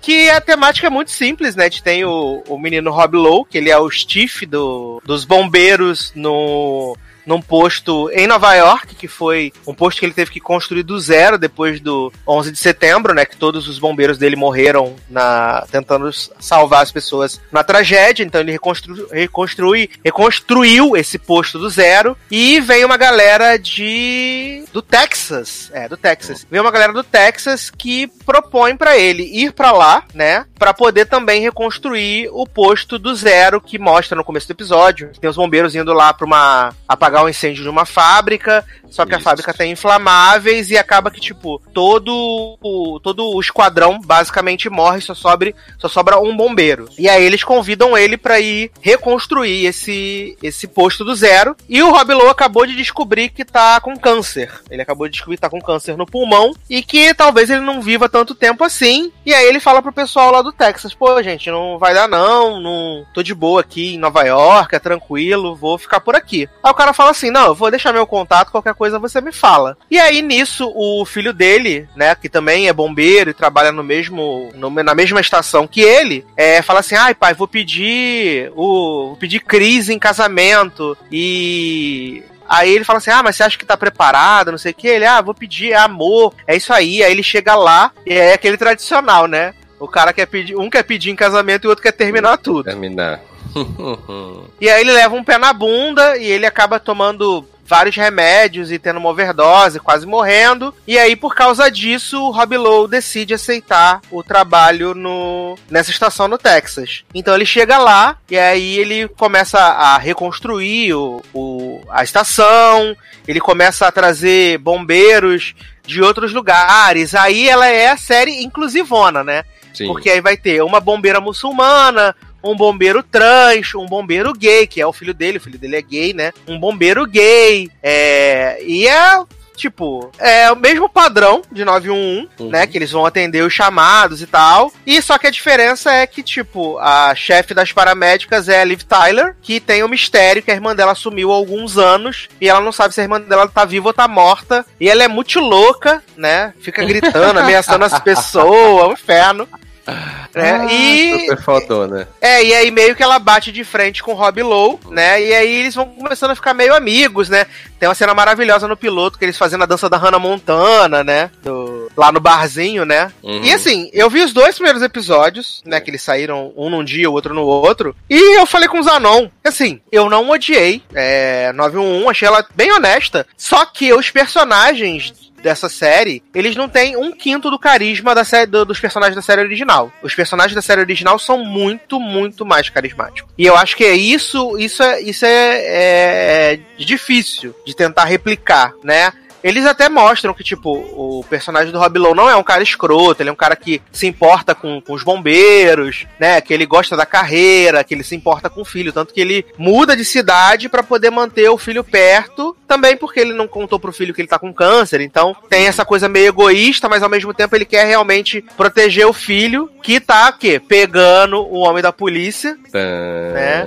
A pegação fortíssima no segundo episódio. Mas não quer nada sério, né? E o... É, porque foi com Trauma. que tinha lambida no saco, é loucura. Não, nem isso. Só, só, os, só os homens sem camisa Só na sarrando. vontade mesmo. Fiquei esperando o Coringuinha não apareceu. É, foi, foi super de boa, assim, foi, foi muito tranquilo. Mas tem a cena do skincare que Zanon. Quando o Zanon falou do skincare, achei que ele tava zoando. Achei.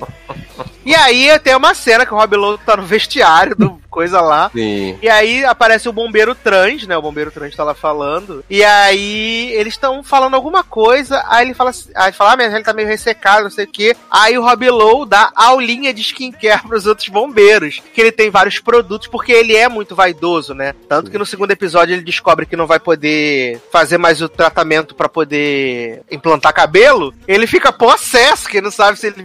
Que ele falou que vai ficar careca. E aí prefere não tratar o câncer do que ficar careca, porque o, careca, o cabelo é a marca registrada dele. E, e assim, não é das piores, de verdade. É assim, esse é o papel da vida do Rob Lowe, né? Porque assim, o Rob Lowe, desde que ele tinha 18 anos, ele Sim. já tinha essa cara de boneco repuxado, velho, que quer ser jovem a todo custo. Então, agora que ele tá mesmo, e ele tá com aquele corpo de boneco assim, com os peitos de plástico.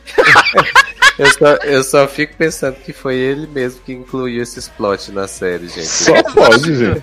Ele Foi falou assim: deixa eu fazer um adendo aqui no roteiro, pera aí. É, exato, porque, tipo, você imagina uns bombeiros no Texas, gente. é? aí tá passando um episódio e tem uma aula de skincare. Eu achei. Gente, eu tô louco pra ele fazer a ação da Fório. Adoro! Vai aparecer ele também vai- na L'Oreal também no intervalo do Oscar. Assim, minha pele hidratada. Boatos que ele vai testar make da Boca Rosa logo logo. Eita porra. Pra ver se resiste a, a, a, a furacar Olha. fogo, né? A químio. Olha. Assim, eu achei bem legal o caso do começo do segundo episódio, do rolê do sanduíche. Do cara que envenenou a. Sanduíches. O cara que Ah, envenenou sim, o sanduíche com sim. mercúrio. E as pessoas começam a se cortar, se Aquilo. jogar. Olha. Gente, eu achei aquilo muito legal, de verdade. Muito doido. Adorei também o da, da veinha, né? Que denunciou. que Ah, tava com velha preconceito com os racista, né? vizinhos. A velha racista, viado. Aí Exato. ela fala, ela falando, você vai me ajudar? Aí ele, não, eu não vou porque é, não sei, eu não, não tenho licença. Aí fala assim, É. aí ela vira pro filho dele, você vai me ajudar? Aí, não, porque eu sou homossexual. Aí ela fala assim. Você vai me ajudar? Eu não sou racista, não, eu não tenho nada contra negros. Aí ele, mas eu sou trans. Aí ela, ah, sim que. É maravilhoso. Ah, assim. é. Mas assim, eu, eu sinceramente, eu, eu até achei boa a série, sabe? Assim, eu acho que é bem no estilo 911 mesmo. Só Uhum. que como tem esse esse festival da diversidade, então eu acho que assim, se eu já não acompanhasse 91, né, desde o início e gostasse, fosse muito apegado, eu acho que eu, eu assistiria Lone Star. Eu também. Eu, eu acho que seria. Agora, assim, como as duas são bem parecidas, aí força um pouco a acompanhar as duas. Mas eu gostei bastante da história, gostei do que tem um filho viado, gostei. Até Rob Lowe, assim, eu não, não fiquei totalmente odioso com ele. Eu acho que, que ele até leva de boas, assim, personagem, né? É, Você gostou das dicas de beleza, né? Porra, tô usando desde, desde que eu vi o episódio, tô fazendo todo dia. Fazendo implante de cabelo. Sim, exato. Agora a Liv Tyler que tá estragadaça. Cara, Liv Tyler deixou, gente, Ela apodreceu. tá morta, né? Ela tá. Ela ficou em leftovers e foi só a força. Foi... pra- Ela, eu acho que é, é- é, eu acho que o problema maior é a voz dela, né? Que assim, ela não consegue passar força. Até quando, quando a personagem tem que passar força, Uhum. não consegue, porque a voz dela é muito, tá muito fraca, gente, tá muito fina. Sim, tipo naquela cena que. Gente, mas Naquela ela em cena que. Pompeu tá aí há 15 anos com a voz fraca. Mas Ah. ela em Pompeu tem 75 anos, né, Nen? né? Mas ela desde que tinha 15 tinha essa voz. essa potência. É porque supostamente a, a, a personagem da Liv Tyler, ela é uma mulher super forte e tal, Uhum. né? Que passou por esse trauma da- de perder a irmã de uma forma que ainda tá sem res- resolução. E aí, tipo, ela, ela é, tipo, o contraponto do Rob Lowe, né? Porque ela chega lá, ela fala assim: você, aqui no Texas é diferente do, de Nova York. Quem Sim, manda primeiro sim. é os paramédicos. Os paramédicos Uhum. que tem prioridade, sai daqui. Hum. Só que, tipo, é, é, os paramédicos têm prioridade aqui. Não pode sair, por favor. Mas é tipo aquele episódio de Grey's que tá chegando uma ambulância que vai bater no carro que os pacientes estão, e a Meredith fica assim, tá, please. Gritando na estrada. Ah, igual ela gritando Ah, quando mas- caiu lá no, no- no canal também de chato, né? Uhum. Mas então, como vocês falaram, Fala, eu não, Zanão, sei lá. Eu, eu gosto, achei, não achei ruim. Mas assim, 91 tem um personagem tão mais carismático desde o primeiro episódio que nesse, pra mim, a gente Sim, fala é aquele isso, negócio, é isso que eu ah, falei. Tem Reina. A gente fala aquele negócio. É, Reina, cala a boca, menino. É, fala assim daquela é, aquele, aquela militância panfletária. E essa série é uma militância panfletária, que tipo, ah, eu vou incluir um trans, uma muçulmana, um gay. E eu acho que, tipo, é um pouco forçado demais. Não fica, tipo, Uhum. natural já, quando acontece. Então, não sei. Foi JK Rowling que escalou. É. né? Todos somos trans. Ah, Porque 91 tem a Ren que é lésbica, mas não é uma coisa forçada. Tipo, ela tá lá e aconteceu e ela. A ela gente nem é, sabia, né, nem quando começou. Uhum. E aí no primeiro episódio ele já quer mostrar que ele é muito militante, que ele apoia muito o filho gay, que. Ai, não sei. Não, tipo, é isso que me irrita um pouco. E Ah, ainda eu- tem a Liv Tyler, que é pra fazer igual vocês falaram, a personagem fodona, só que parece que ela tá morta. E aquele plot da irmã dela não poderia me importar menos. Uhum. É legal ver os casos, porque tipo, é diferente, igual na série original mesmo. Mas como a original é muito melhor, então a gente fica só com a original, deixa a outra que, se ficar bom um dia, a gente assiste. Mas vai ter É, não, crossovers. Não, o Ah, crossover dá Estamos pra, aguardando, né? dá pra assistir, não é igual o é, Station 19, que eu não vou assistir aquilo nem fudendo. Agora, se tiver um crossover, eu até assisto, porque vai ter personagem que eu gosto na outra série. uhum. Não, assim, é porque como o Zanon falou, cara, ah, os personagens de 911, né, a, a série mãe, caraca, eles são muito, muito carismáticos. Você se importa com todos eles. Uhum. Até quando tinha o rolê da Reina e a mãe, da, mãe dela com Alzheimer lá, tipo, você comprava aquela, aquele plot lá, dela co- começando a conhecer o Buck e tal. E, Uhum. tipo, Hoje é muito difícil, tanto que a gente sofre quando tem, quando acontece alguma coisa com os personagens de 911, sabe? Com, com, com o Han, com a, com a Han, com a Tina, com o, o Chimney, com a Mary, sabe? Você se- realmente se importa com ele. E, e é muito difícil tentar emular isso numa série, numa, numa, numa outra série que é muito parecida, muito igual, sabe? É, e outra, em 9.1 no original, as coisas se resolvem muito rápido da vida pessoal deles. Em dois episódios já tá resolvido. Esse Uhum. da irmã da Liv Vai durar, tipo, metade da temporada, pelo menos. Sim, assim Então, como o plot do câncer, né? É, o pau do câncer ele não contar pro filho. O velho de 78 anos não vai contar pro filho que tá com câncer, né? Vai ser. Exato. Respeito E skincare eles, de enfi- Robbie Lowe, gente. e eles enfiaram dois viados lá pros, pros fãs de 91 calar a boca pra chipar Buck e Ed, né? Mas isso não vai acontecer. Vamos continuar chipando. Ninguém vai nos calar. Ninguém me cala. I can go silent. Vou cantar Speechless na cara do Ryan Murphy. Adoro! Maravilhoso. Mas fica aí a nossa recomendação então pra 911 Lone Star. Se você não assiste a série original, é uma boa série. Nossa recomendação é ótima, fala mal. A Nossa, nossa é recomendação de não a ver. A gente tá Exato. recomendando a série original. Ainda mais agora que Reina vai voltar pra fazer inferno na série. Porra. Foi assim, né. Sassi? Fica a nossa recomendação de 911. É, Lone Star não vejam. É, não, o meu medo também de, de Lone Star, se eu fosse assistir, se eu fosse a pessoa que fosse arriscar assistir, é de Rob Lowe cansar da série, porque ele tem esse rolê, né? Ele é igual a, mas seria a um Cone sonho. Brito, né? Ele é igual, um ele é igual a sonho, Cone né? Brito. Ele cansa dos projetos e aí começa a fazer inferno, igual ele fez em Brothers and Sisters. Começa a fazer inferno pra sair, aí fizeram o quê? Mataram ele dentro de um acidente de carro, que ninguém aguentava mais o inferno que tava fazendo. Ah, mas eu É, adoro quando matam o Rob Lowe. Acho que é quando a série fica melhor. Então, filha, Mas aí o problema é Rob que carisma também ficou perdida, né? O Carisma não, é. Carisma. Ali É McBeal. carisma. É carisma, né? Ah, não, não é carisma. carisma Carpenter. É Calista. Calista. Calista. Menino, mas pensa. Rob Lowe morre, aí o filho viado assume a série e a gente volta a assistir. Ah, tá. Pensei que era Liv Tyler que virava protagonista. Não, ela vai morrer junto com o Rob Lowe, vai estar num carro junto com ele. Adoro. ai, ai. Telo Rocha. Eu? Que belíssima canção iremos tocar para passar para o último bloco desse podcast. Eita. Então, vou pedir uma música nacional que me indicaram, os ouvintes do Logado e dos Seriadores me indicaram pra ouvir esta cantora chamada Malia, que eu não conhecia, não tinha a menor ideia de quem era. Itimalia. Né, Iti Malia. Uma mesma coisa. E aí eu comecei a ouvir as músicas e tem uma música dela com o João, que é chamada Dilema, né? Olha aí, Renê, vencedora do Oscar. Olha aí, a... Então eu vou pedir essa música que é bem gostosinha. Adoro Nelly e Nelly. Kelly Rowland. Dilema. e a gente já volta.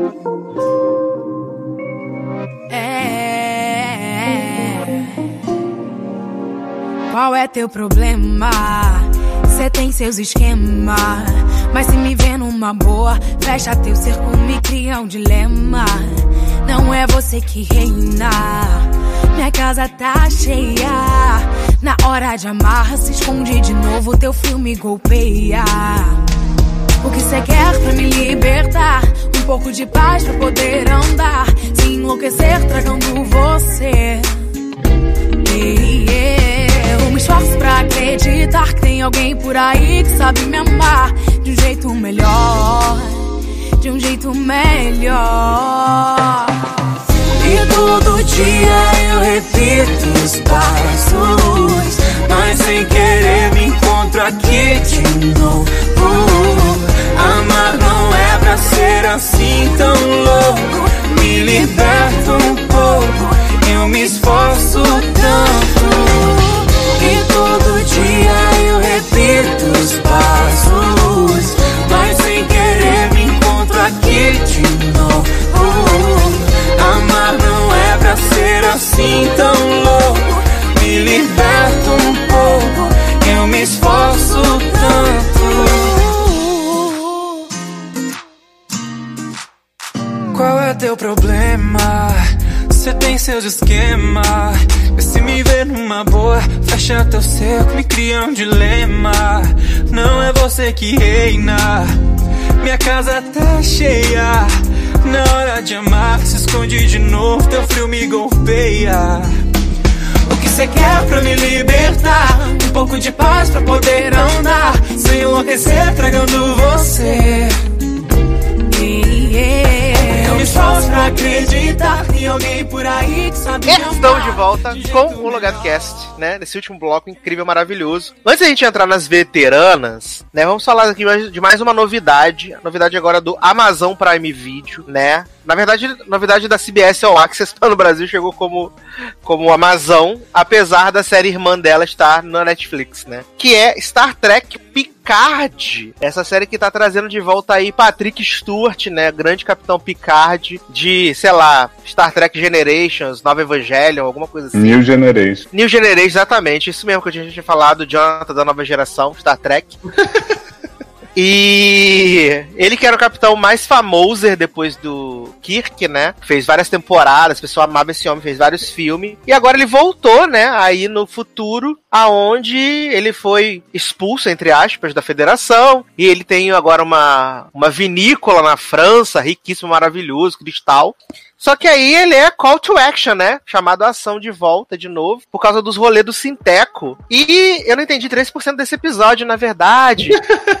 porque ele é muito ligado com a mitologia da série original, que. Quem entendeu, né? Né? Então, taranana. Mas assim, a série é lindíssima que nem Noeli, né? Lindíssima. Patrick Stewart tá maravilhoso, incrível. A menina que faz a robozinha também, muito boa. E Alison Peel que aparece no final, tadinha, gente. Uma, uma princesa essa mulher. Mas assim, não entendi nada. Vou deixar com vocês aí, Taylor Rocha. Eita! Aí, segura essa bomba. Então, né? Jogou a bomba no meu colo agora, porque também não entendi muita coisa, não. Mas assim, basicamente. Porque assim, basicamente o que acontece no piloto é essa questão dessa. de descobrir o, o que é. Quem é essa menina? Porque que. Porque, tipo, tem uma menina na série que eu esqueci o nome, né? Não vou lembrar agora, enquanto eu pesquiso aqui. Mas, tipo, ela é ela tá lá no apartamento com o namorado e tal, o cara lá, sei lá. E aí o, aparecem uns caras, invadem o apartamento dela, Mata o namoro. matam o namoro, e aí vão atacar ela, e na hora que vão atacar ela, ela começa, tipo, automaticamente É a a Dage, revidar. Dage, o nome dela. Ah, sei. Ela fica loucaça. Aí Isso. os caras falam assim: ela ainda não despertou. Aí fala assim: vamos adormecer ela, bota um pano na Uhum. cara dela. De repente a mulher começa a lutar com o Gifu Matrix. Exatamente. E aí eles falam assim: ela acordou, ela acordou. E aí os outros tomando porrada. Exato, desesperada. Exatamente. E aí ela fica nesse- nessa história sem saber de onde é que veio os poderes, né? Essa- que essas habilidades que ela tem. Do outro lado, a gente tem o Picard na história, que tá lá na vinícola, vendo o. o- ah, tendo as visões do amigo dele, né? Do que De era-. Data. do Data e tal. E aí, numa dessas visões que acontecem, o, o Data tá pintando uma, uma- um quadro, né? E aí, quando, ele, quando o Picard vai olhar, no quadro tá a cara da menina, né? Da Dage. E aí, ele, é aí que ele se toca de que, né, ela aparentemente é, tá ligada ao, ao, ao Data de alguma maneira, né? Então, assim, que eu me lembro, basicamente é isso que acontece no piloto. E aí eu tenho uma entrevista com o Picard também, que ele mostra lá todo o ressentimento que ele tem atualmente, pelo jeito que ele saiu da frota e tal. É... Mas foi isso que aconteceu. Eu achei, na verdade, assim, que o piloto aconteceu muito pouca coisa, ou talvez tenha acontecido muita coisa pra quem é fã de Star Trek. Isso não aí. é o meu caso. Exato. Né? Então, assim, pra quem não é fã, pra mim não aconteceu quase nada assim de, de muito interessante. E te digo mais, Taylor. Eu Ah. fui assistir essa série, não aconteceu o que eu tava esperando o tempo inteiro, que era aparecer Nikita velho e Astalha. Que eu jurava que esse era o spin-off que estão prometendo há Esse, 10 anos né? Star Trek. Aí eu fui Olha ver. aí. Primeiro eu estranho falei pro Henrique, mas é no Amazon? Tipo. Por que, que não é na Netflix? Hum. Aí eu fui ver, vi Pet, que aí Henrique conhece Picard, não sei o que, ah, não sei o que Picard. E eu, e Nikita, cadê? Fiquei muito perturbado, porque surgiu essa, essa vibe Blade Runner meets novela mexicana, né, menino? Tem umas atuações assim, canastríssimas, tem irmão gêmeo, não sei o que. Eu falei, nossa, acho que eu preferia Nikita. Assim, eu, eu gostei do piloto, porque é um, um piloto muito bem feito, muito bem filmado, a fotografia é maravilhosa do, do- do piloto, tudo, é muito bonito, sabe? Muito bem cuidado. A cinematografia é a montagem. Só que, como o Taylor e Eduardo já falou, eu acho que tem uma diferença muito grande de Star Trek Discovery pra essa, Pi- Picard, porque eu acho que Star, Star Trek Discovery tem uma história que ela, ela é nova e ela você não precisa é pra fã novo, sabe? Pra fã não, é pra quem tá chegando, sabe? Eu, eu não sou fã de Star Trek, mas eu, eu gostei do, da, da primeira temporada de Discovery, sabe? Então assim, eu tava chegando do zero e eu cheguei e entendi, porque ela tinha uma história que do início ao fim contou certinho, tinha referências, tinha é, tinha coisas que eu ficava assim, sem, sem entender muito, a questão lá do, do espelho, lá quando teve no episódio, mas aí eu ia perguntar quem sabia, mas no geral é uma série feita pra gente nova chegando na parada, sabe? Você não tem muito de, de daquilo de ter que pegar e, e saber a fundo o universo pra, pra poder assistir. Eu acho que Picard já não é assim. Ela é uma série que é justamente pra quem tem aquele, aquela carga pesada toda de Star Trek, sabe? A pessoa que sabe, que entende, que viu, que acompanhou, sobretudo, a, a- essa saga do Picard, do o personagem dele. Então, pra mim, eu cheguei assim, eu achei, pô, muito maneiro o piloto, gostei de, de verdade, mas eu não, não conseguia entender, porque eu ficava quem é a data e tal, aí ele explica porque é um- que é um sintético, e aí eu acho que tem um momento lá que eles dizem que os sintéticos pararam de ser produzidos e tal, porque eu acho que virou, não sei se chegou a virar ameaça, eu devo ter me confundido nessa parte justamente por não saber muito. E no final, aí tem, a gente descobre que a Dage, ela, ela é gêmea, né, tem uma irmã gêmea, e eu fiquei meio perdido se essa irmã gêmea queria ela morta mesmo, sabe, é, ou não. Eu fiquei meio na dúvida, porque deu para mim, deu a entender que ela que, que comandou a missão para matar a irmã gêmea. Aí o motivo eu não sei. Então, assim, tem muita ligação com o passado. Tem muito. Eu acho que é- acaba sendo uma série muito bem feita, principalmente para quem é tracker, para quem tá vindo lá do, do nova geração e tudo que já conheceu o personagem. Pra gente que,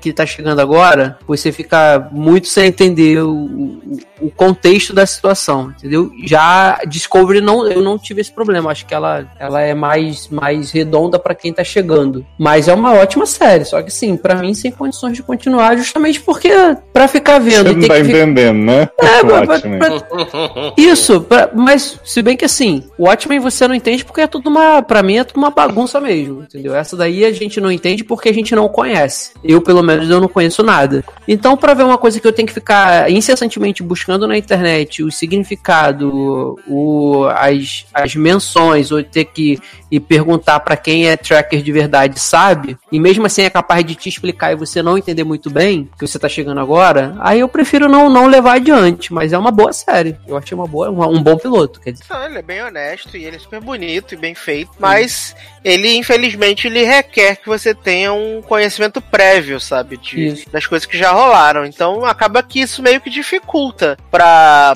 outras pessoas começarem a assistir. Acho que é bem complicado essa questão, assim, sabe? Mas. Né? Pra quem quiser se arriscar, fica aí a dica, né? Vai lá ver o Patrick Stewart, que tá muito, muito bem. Ele tá. Ele é, ele é maravilhoso, sim, sabe? É um puta de um ator. Então fica a recomendação. Você É, acha ele melhor que McAvoy, man? Menino, não é que é. ai, ai. Mas vamos então aqui para as últimas séries da pauta dessa noite. Vamos fazer aqui um blocão do Freeforms, né? Pra falar de dois retornos, né? Que nós tivemos aí, que foi Good Trouble e The Bold Type, né? Good Trouble voltou aí pra sua segunda metade da temporada e Bold Type pra sua quarta temporada. Parece que estreou ontem, mas já tá na quarta temporada. Mas vamos começar com Good Trouble, que teve um pequeno problema de continuidade, né? Uma coisinha assim, uma bobeirinha, que é eles fizeram um episódio de Natal, fizeram um episódio de Natal, né? Um episódio duplo de Natal, onde várias coisas aconteceram. Descobrimos que, que a mulher de Breno tá grávida, né? E tal. Porque a temporada pausou com um barraco maravilhoso de Kelly descobrindo que Mariana ficava zoando da cara dela com, a- com as outras meninas lá do, do Uhum. Cottery, não sei o que, um barraco dela. Zoando a caneca dela, e aí ela vai pra casa de, de Mattzinho, né? Vai pra casa de Matt e fala que quer morar lá e não sei o que, nananã e tal. Aí no episódio de Natal, tipo, elas estão super amigas. é, Mariana ajuda Kelly. A Kelly ajuda a Mariana no rolê do, do bagulho de Natal, não sei o que. Matt dá a chave da Raj casa tá pra. fora do país, né? Isso, Raj tá fora do país. Matt dá Eva a e chave Mariana do- estão super amigos. Sim! É. a- O Matt dá a chave da casa pra, pra Kelly, né? O Judy pega o irmão do Matt, não sei o quê.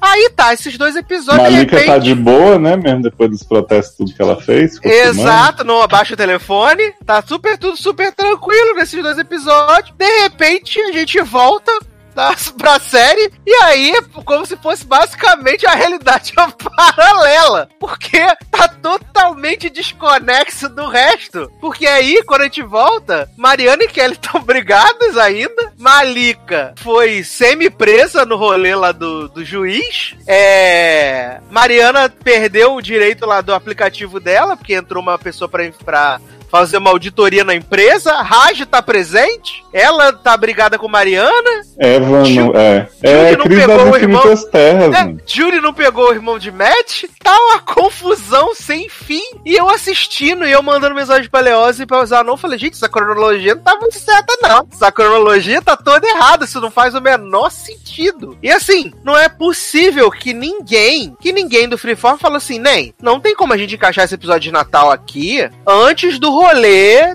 do- da volta, porque vai quebrar tudo, sabe? E aí fica tudo desengonçado, tudo esquisito e, e é muito bizarro, de verdade. Muito, muito bizarro pra essa volta de, de temporada, sabe? Fiquei muito confuso, Leozinho. É, eu acho que assim, eu não sei se eles tentaram dizer, tipo assim, ah, o Natal acontece depois de um monte de coisa que a gente já fez aqui, mas não vamos dizer quando, né? Pra se livrar assim mais fácil. Mas até nisso eles foram bem mal sucedidos, porque assim, no Natal tem referência do negócio da Kelly ter se mudado, Uhum. é, dela ter deixado a cartinha pra Mariana, só que elas estão de boa. Elas depois- fazem as pazes. Exato. Aí depois estão lá brigadas de novo, e assim, gente, né? Vamos decidir, assim, porque são muitas tramas. E, tipo, quando eles retomam, que eles pegam a coisa do protesto da Malika, não sei o que, é, tipo, tudo vindo de uma vez, assim, um monte de coisa que no Natal, é, tipo assim, todo mundo tirou uma pausa pra esquecer, sabe? É, não esqueceram Você não mesmo. Você não entendeu. O que acontece Good Trouble é na Terra Prime. Se bem aí- que, é, Good Trouble tem essa edição marota, né? Agora eles estão fazendo, além das cenas que vão e voltam do futuro e do passado, eles estão fazendo dos episódios. É, uma terra alternativa agora que a gente vê que Mariana e Kali já estão de boa. Não, é, é muito esquisito, sabe? Eu achei que eles erraram bizarramente na forma como contar esse rolê, assim, sabe? Eu- e o episódio de Natal foi bem legal, eu achei que fosse partir dali. Mas aí quando volta e tá preso no passado, Sim. é, eu falei, gente, tá acontecendo. É, por mim tinha E- continuado do Natal, que tava ótimo. Por mim também tava ótimo do jeito que tava. Ou pelo menos dar uma explicada, né? Por que, que a gente tá lá, tipo, Exato. meses antes, né? Pra depois a gente já ir pro Natal e já tá tudo bem, né? Não, e no Natal, se eu não É. me engano, o Denis e a Dávia estão super bonitinhos, não sei o que. Fizeram os biscoitos. Exato, e aí quando volta eles estão mega separados, assim, você fica, ué. É, o que, É. Dá, do que dá a entender é que, tipo, eles estavam gravando a temporada inteira, normal. Uhum. Aí eles pensaram assim. Aí teve a pausa, né? Quando chegou lá no episódio 10, teve a pausa. E aí o Freeform falou assim: ai, gente, por que a gente não faz um especial de Natal? Isso, Ah, o chama, pessoal falou assim- chama o Noah aí pra fazer uma participação via Skype, né? É, aí o pessoal falou assim: pô, vai ser super foda, vamos fazer sim. aí fizeram o episódio, exibiram e falaram: ih, gente. Mas agora que não faz sentido com a cronologia do que a gente vai contar pro resto da temporada. Aí liga, ligaram pra J-Lo falaram assim: J-Lo, deu ruim aqui. Ela falou assim: Nem, tô me preparando pro Super Bowl, se vira. Aí ficou essa esquizofrenia, sabe? Viado, e o plot do especial de Natal que Sherry Cola não é realmente administradora do Coldre e tinha que pegar a assinatura da mulher francesa que foi expulsa lá. Viado! Steph, melhor francesa de todas. Sim, viado, Steph vai lá imitar a francesa, o povo não acredita que aquela mulher toma um tiro. Olha, E aí no final acaba que Dennis que salva o Cottery, né? Pois é, eu não entendi, só precisava. Ele falsifica, né? A assinatura dela. Não, eu acho que ele, tipo, ele vira fiador, Cottery. Hum, Porque ele, mas porque ele tem bom crédito, né? entendi. Ele tem bom crédito. Good crédito. E agora Aí- a Dávia tá lá presa, né, no plot da dança. Menina, eu tô amando esse plot de Dávia descobrindo seu privilégio branco enquanto professora, porque finalmente deram uma história pra essa mulher que não é só sofrer por Denis e pela mãe. E, outra, E pelo, sim, pelo marido traidor, né? é, e lembraram Sim. que ela é professora, né? Uhum. Ah, é, né, menino? Não, e gente. melhor é eu- Malika dizendo assim: eu não sou obrigada a ensinar brancos, não sei o que. Aí depois tá, amiga, por que que você não me perguntou isso, mulher? Tipo, filha da puta. É uma desgraça, né? Não, gente, e esse plot de Malika, gente, eu não aguento mais essa militante. Não aguento ah, mas mais. você não ficou super emocionado com ela tentando fazer as pazes com a família do Namor e aí descobrindo que ia ser preso. Ai, não posso largar a militância pra ter o acordo, então eu vou tentar minha sorte no julgamento. Ah, tomara que você seja presa, Malika. Eu tô assim. O ah, namorado, vezes ela vai chamar a Kelly pra defender ela, né? Ah, porra, porque que ele é ótimo. o namorado dela só olhou pra ela e falou: descanse, militante. O namorado dela falou, então tá, fica bem, viu? KKKK, beijos.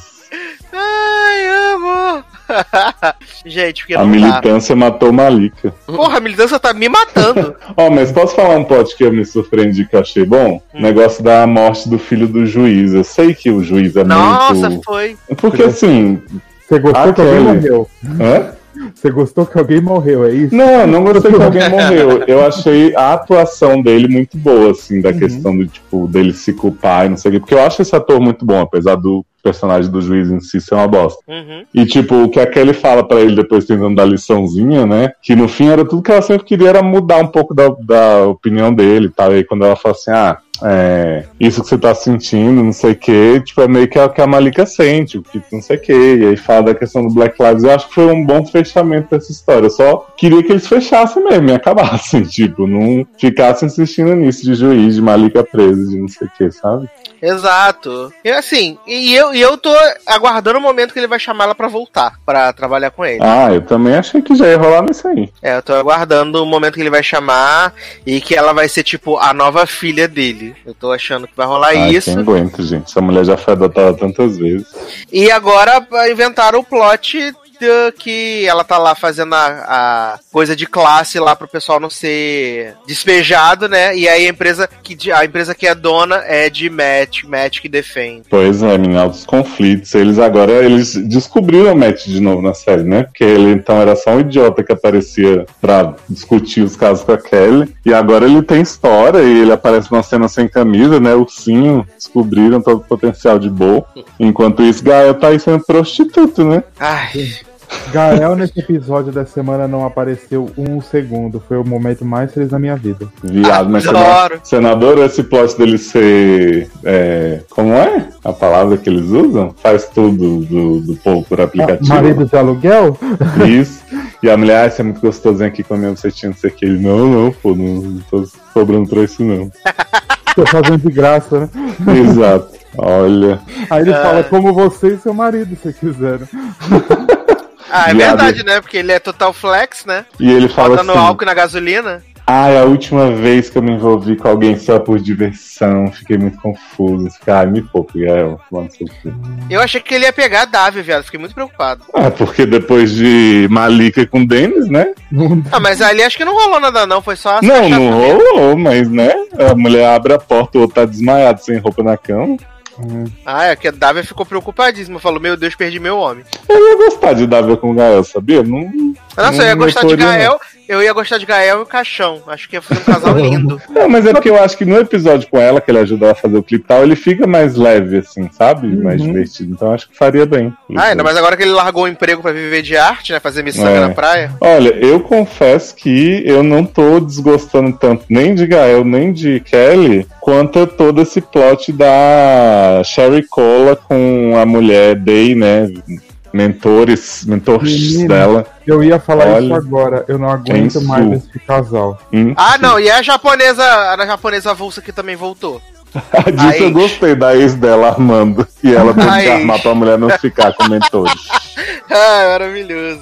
Ah, não, é muita militância, é muito conceito sendo colocado, sabe? É tipo o HQ da vida na tela, assim. Eu gosto do HQ da vida, mas o- na, na série não dá pra ficar vendo só. Ah, e agora vamos falar sobre pronome de gênero. Agora não sei o que. Tipo, descansa, Não, né? É, eles A, que militância matou o Good Trouble. A matéria que vai sair no jornal, né? Como a militância matou o Good Trouble. Ai, ai, maravilhoso. Mas assim, seguimos, né? Por enquanto. Por enquanto seguimos com. Sim, Good- gente. Enquanto tiver Mariana e Eva e o plot de The Good Wife que tá rolando no Spectator agora, das mulheres tudo tendo que. Tá rolando o BBB, né? Do, do Spectator, bem melhor que o BBB. Que é as mulheres tudo sendo sabotadas e tendo que se unir pra derrubar o patriarcado. Menina, Exato. vou até dar um. Não é spoiler porque eu não vou falar, mas assim, mini spoiler pra shippers de Mariana e Eva é um debum desse episódio. Preciso. Ai, gente, shippo muito. Aquele cara lá também, o rádio, eu não aguento, mas ele tem uma cara de triste. Ai, horrível. 100% do tempo eu não aguento mais. Não, gente, deixa a Eva com o suéter dele sem suéter. Ah, por favor. Adoro consumentos sem suéter. Ai, ai, maravilhoso. Mas seguimos por enquanto com Good Trouble, então. Mais uma que seguimos firme e forte são as nossas fontinhas, que voltaram para a quarta temporada. Né? E assim, gente, The Bold Type nunca errou nessas três temporadas e continua sem errar Série Nessa mais quarta cara de pau do Brasil. nessa quarta temporada que voltou aí com o episódio que começa no mesmo minuto que ele terminou, só que os atores estão tudo diferentes, com outros cabelos. Né, Jack, maravilhoso. Jack não Patrick tá deixou o cabelo crescer um ano. É maravilhoso, gente. Leoz falou assim: menino, repara no, no cabelo de, de Patrick, que o cabelo de Patrick cresceu horrores. Aí eu tô assistindo, falei, mas gente, cabelo de Patrick, além de crescer, ainda mudou de cor, que era claro, ficou Pois super é. escuro. E eles ainda mostram no Previously pra mostrar bem a diferença. Exato, pra mostrar assim, olha como era e como ficou. Mas, assim, essas meninas voltaram maravilhosas, querendo proteger o legado de Jaqueline, né? Que a editora bloqueou a revista de sair, né? Ia ter eh, as pessoas feias, gorda, trans, homo, hétero, bi. E aí a pessoa da revista falou assim: não vai sair essa merda, vamos tirar daqui. E aí elas têm a brilhante ideia de roubar as revistas. Olha, eu achei maravilhoso, de verdade. Gente, quando esse plot começou, eu falei, amo o filme do John Hughes, né? Que é criado, mas essas meninas têm que ser demitidas no final desse episódio, não é possível. É o mínimo que a gente espera, né? Porque que estão fazendo é foda, ainda mais porque vazou na internet, desmoralizou todo mundo. E eu E adoro assim- a Jenny. Gente, como que vazou? A gente só entregou uma cópia pra 15 pessoas e tal. E eu deixei um bilhete falando, por favor, não divulgue. É, como é que fizeram isso, gente? Que Mano, absurdo. insultam ficando pelada pra poder passar pela. Maravilhosa, pra não estragar o vestido. Amo. Pra não estragar o vestido, gente. Perfeita essa mulher, a gente nunca errou. Maravilhosa. E aí eu acho ótimo, né? Porque pra evitar que as, que as protagonistas saiam da empresa, né? Porque Cat, além, antes, do, do- an- antes dela tenta dar uma invertida no dono da empresa, e depois que a revista vaza, ela fala assim: tá vendo aqui o anunciante? Gostou da revista vazada. Acho que tem que deixar rolar, né? Acho que tem que deixar acontecer mesmo esse negócio aí. E ainda por cima, saem super de boa, roubaram lá, fizeram espionagem industrial. E a Jaqueline fala assim: ai, gente, aceito voltar se você andar de salto alto, mas não mandar minhas meninas embora, tá bom? Exato. E aí o homem fala: beleza, então, tá aí. O áudio, Não, foi né? muito bom. Ele falando, eu tô nada, ele tá bom, vou andar de salto. Tipo, ele queria andar, ele anda de salto, mas não fala assim, ah, mas as meninas podiam ser mandadas embora, né? Exato. E ele ainda fala assim: tá, a única coisa que vai acontecer é que a revista agora vai ser digital, tá bom, amor? Beijos. Aí ela, E aí? então tá, né? Tá bom, briguei tanto pra revista ser de papel e poder fazer o que eu queria, mas vai ser digital agora, é isso aí. É nóis, tamo junto. Tem Né? plot ruim no segundo, que é Jane boladinha ainda com Ryan, que ai, te perdoei, mas não confio, tenho sonhos eróticos que na verdade disfarçam a minha falta de confiança em você. Eu ainda não vi o 2, né? Mas Leoz me comentou Ah. essa barra de Jane, Nossa, né? Que não confia em Ryan. Nossa, um cu. Eu achei que já tinha superado, né? Acabou, Eu né? também, ainda mais pelo final do primeiro episódio, que ela encontra com ele lá, e ele, ai, voltei, amor, é tudo bom? Aí eu achei que já tinha passado também essa barra, mas não, né? E Cat, certeza que vai pegar a cantora, né? Vai voltar aquela menina, eu acho que elas vão se dar uma Ah, catada. sim. Sabe, você tem que ver o plot da cantorinha, que é uma menina que não canta nada, bichinha. Que na época que a menina quis se assumir, ela pediu ajuda pra Cat e tal, e Cat negou, porque o agente da menina disse que não era uma boa ideia. Aí agora a Cat fica, ai, mas se assume, mulher, é muito importante, não sei o quê. Empodere-se, né? Isso. Adoro Empodere, Empodere. se pega aqui no meu peito. Ai, amo, amo.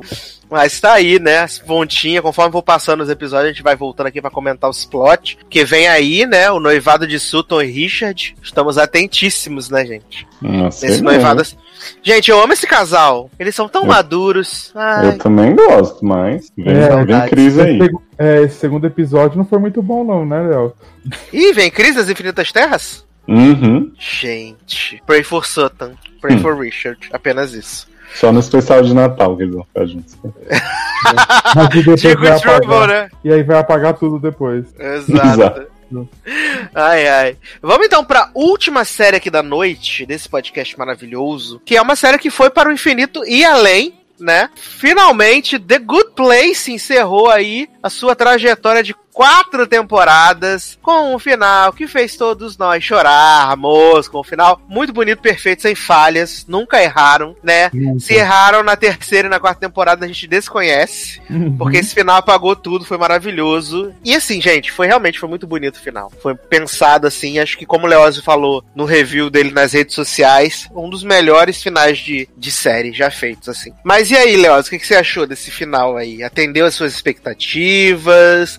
Nossa, atendeu e superou, assim, porque quando tem o penúltimo, né, que eles chegam realmente no Good Place, vem é, Phoebe, maravilhosa. Perry, né? E aí, tentou. E eu, eu tava esperando a pegadinha do Good Place, mas eu achei que ia ser algo mais bestinha, assim. E aí, quando eles mostram que, ah, na verdade, tipo, a partir do momento que você pode fazer tudo, você tem tudo, tipo, meio que fica uma. Tanto que você vê que os engenheiros do Good Place fogem, né? Deixam no comando do Michael e tal. Eu achei muito esperto eles fazerem isso, sabe? Porque, de certa forma, a gente sempre esperava que o próximo Good Place que eles chegassem fosse ter uma pegadinha, uma tortura, não sei o quê. E Aham. aquilo não, era tipo assim, cara, quando tudo é tão bom, tão perfeito, você faz tudo que você quer, tem hora que você não precisa mais se aperfeiçoar em nada e buscar nada. E aí eles encontram a solução lá da porta, né? Da pessoa quando decidir que já realizou tudo, já curtiu tudo que tinha aqui pra curtir e tal. E quando esse episódio acaba, eu pensei assim, porra, o que que vão fazer no último? Porque pra mim já tá fechado bom, assim. E aí o último, pô, eles pegam 50 e poucos minutos. Que o episódio não cai de ritmo um segundo sequer. Cada personagem tem um negocinho, uma piadinha, uma coisinha. Os, os finais, por mais que sejam parecidos, são muito diferentes, muito dignos deles. Então, assim, eu fiquei super feliz. E eu falei, assim, não sei se eu me expressei tão bem, mas, tipo, por mais problemas que Good Place tenha tido, né, tipo, na terceira temporada, principalmente, um pedaço dessa, eu acho que eles plantaram muito bem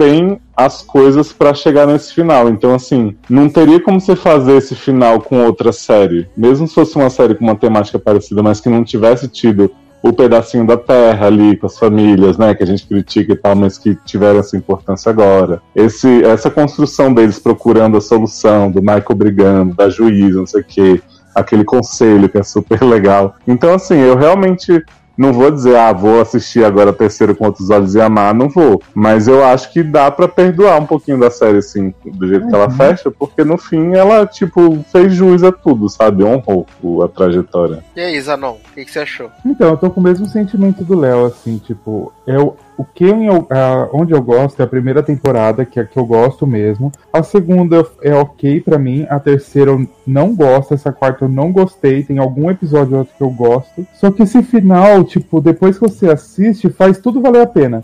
Mesmo que é ruim, mas assim, você sabe que eles tinham.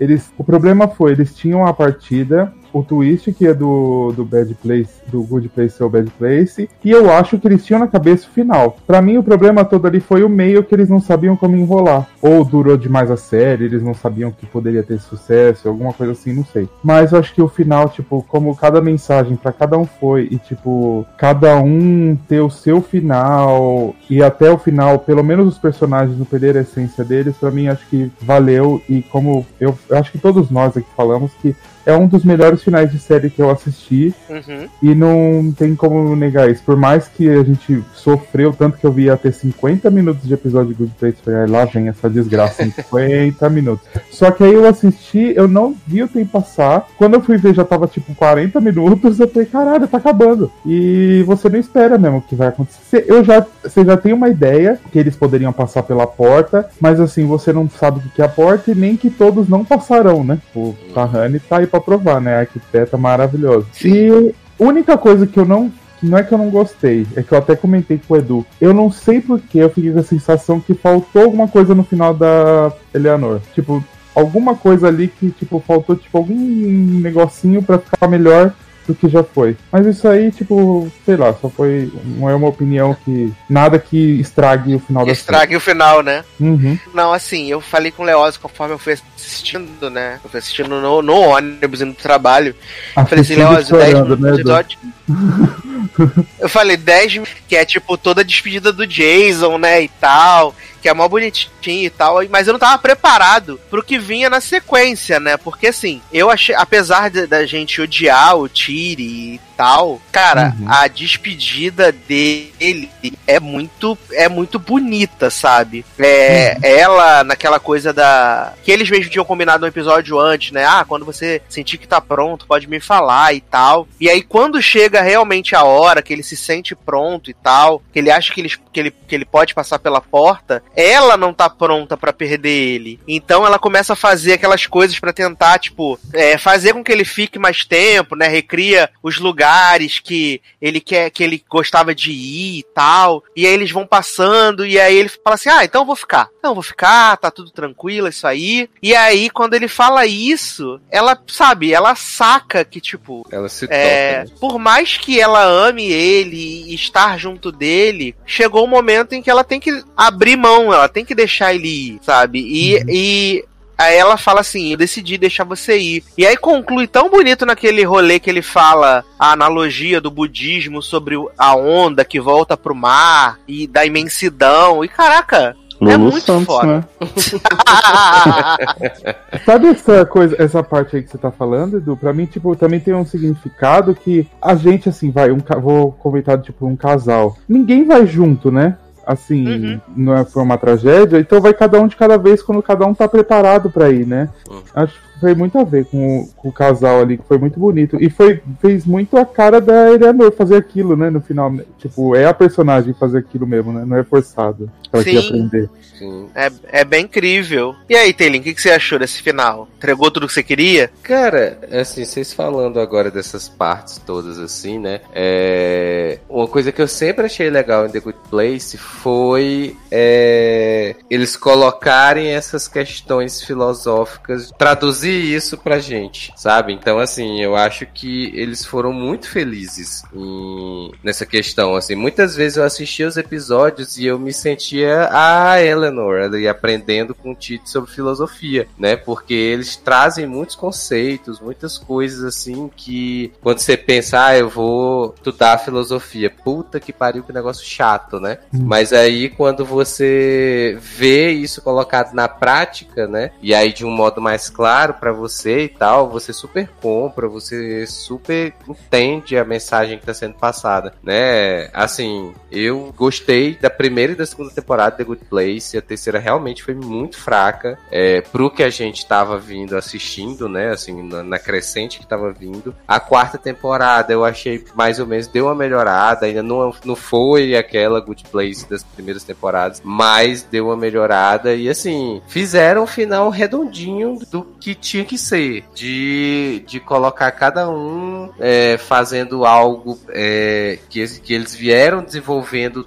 durante toda a série, é, a Tahani como arquiteta, né, o, o- como vocês falaram, o próprio Tid também, que tem uma cena lá maravilhosa dele com os parentes, e alguém diz, ah, quem diria que a gente ia ver o Tid decidindo alguma coisa, né? Uhum. pro, pro que era lá no início, né? E como ele terminou. Então, assim, foi tudo muito bem, é, muito bem pontuado. A Janet, né? Maravilhosa nesse episódio, com, com nessa questão de ir acompanhando todo mundo, e aí senta lá no no banco e fica lá. E aí o, o, o Michael, nessa história do que é que, do que, é que vai ser pra ele, e aí ele atravessa a porta, nada acontece, aí ele vai se escondendo atrás da árvore. Gente, essa cena eu gargalhava.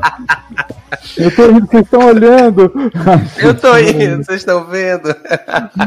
é muito bom, muito bom, gente. E aí, tipo, essa questão de que ah, o que ele mais queria, o que ele precisava era ser humano, né? Que era uma coisa que sempre veio durante, assim, principalmente da segunda pra frente, que era essa questão dele querer ser humano, ter sensações, né? Sentir o que os humanos sentiam e tal. Ele era apaixonado, né, por esse mundo Isso. humano. Quando eles vão pra Terra lá no terceiro, na terceira temporada, ele fica maluco, né? É, exato. Então, assim, foi tudo bem desenhadinho. E aí, aquele final, né, que quando a, a Eleanor entra lá, que ela, né, vira luz e vai lá e, né, porque tiveram até que explicar, né, esse final. É, então, assim, quando fechou naquilo ali de que, tipo, ela foi, e, assim, virou algo, virou a luz que ajudou alguém na Terra. Cara, é, assim, sensacional a ideia. É, assim, é muito bom, muito bem feito, muito desenvolvido, né? Como eu falei pros meninos, eu acho que como que eu fui o último aqui a assistir,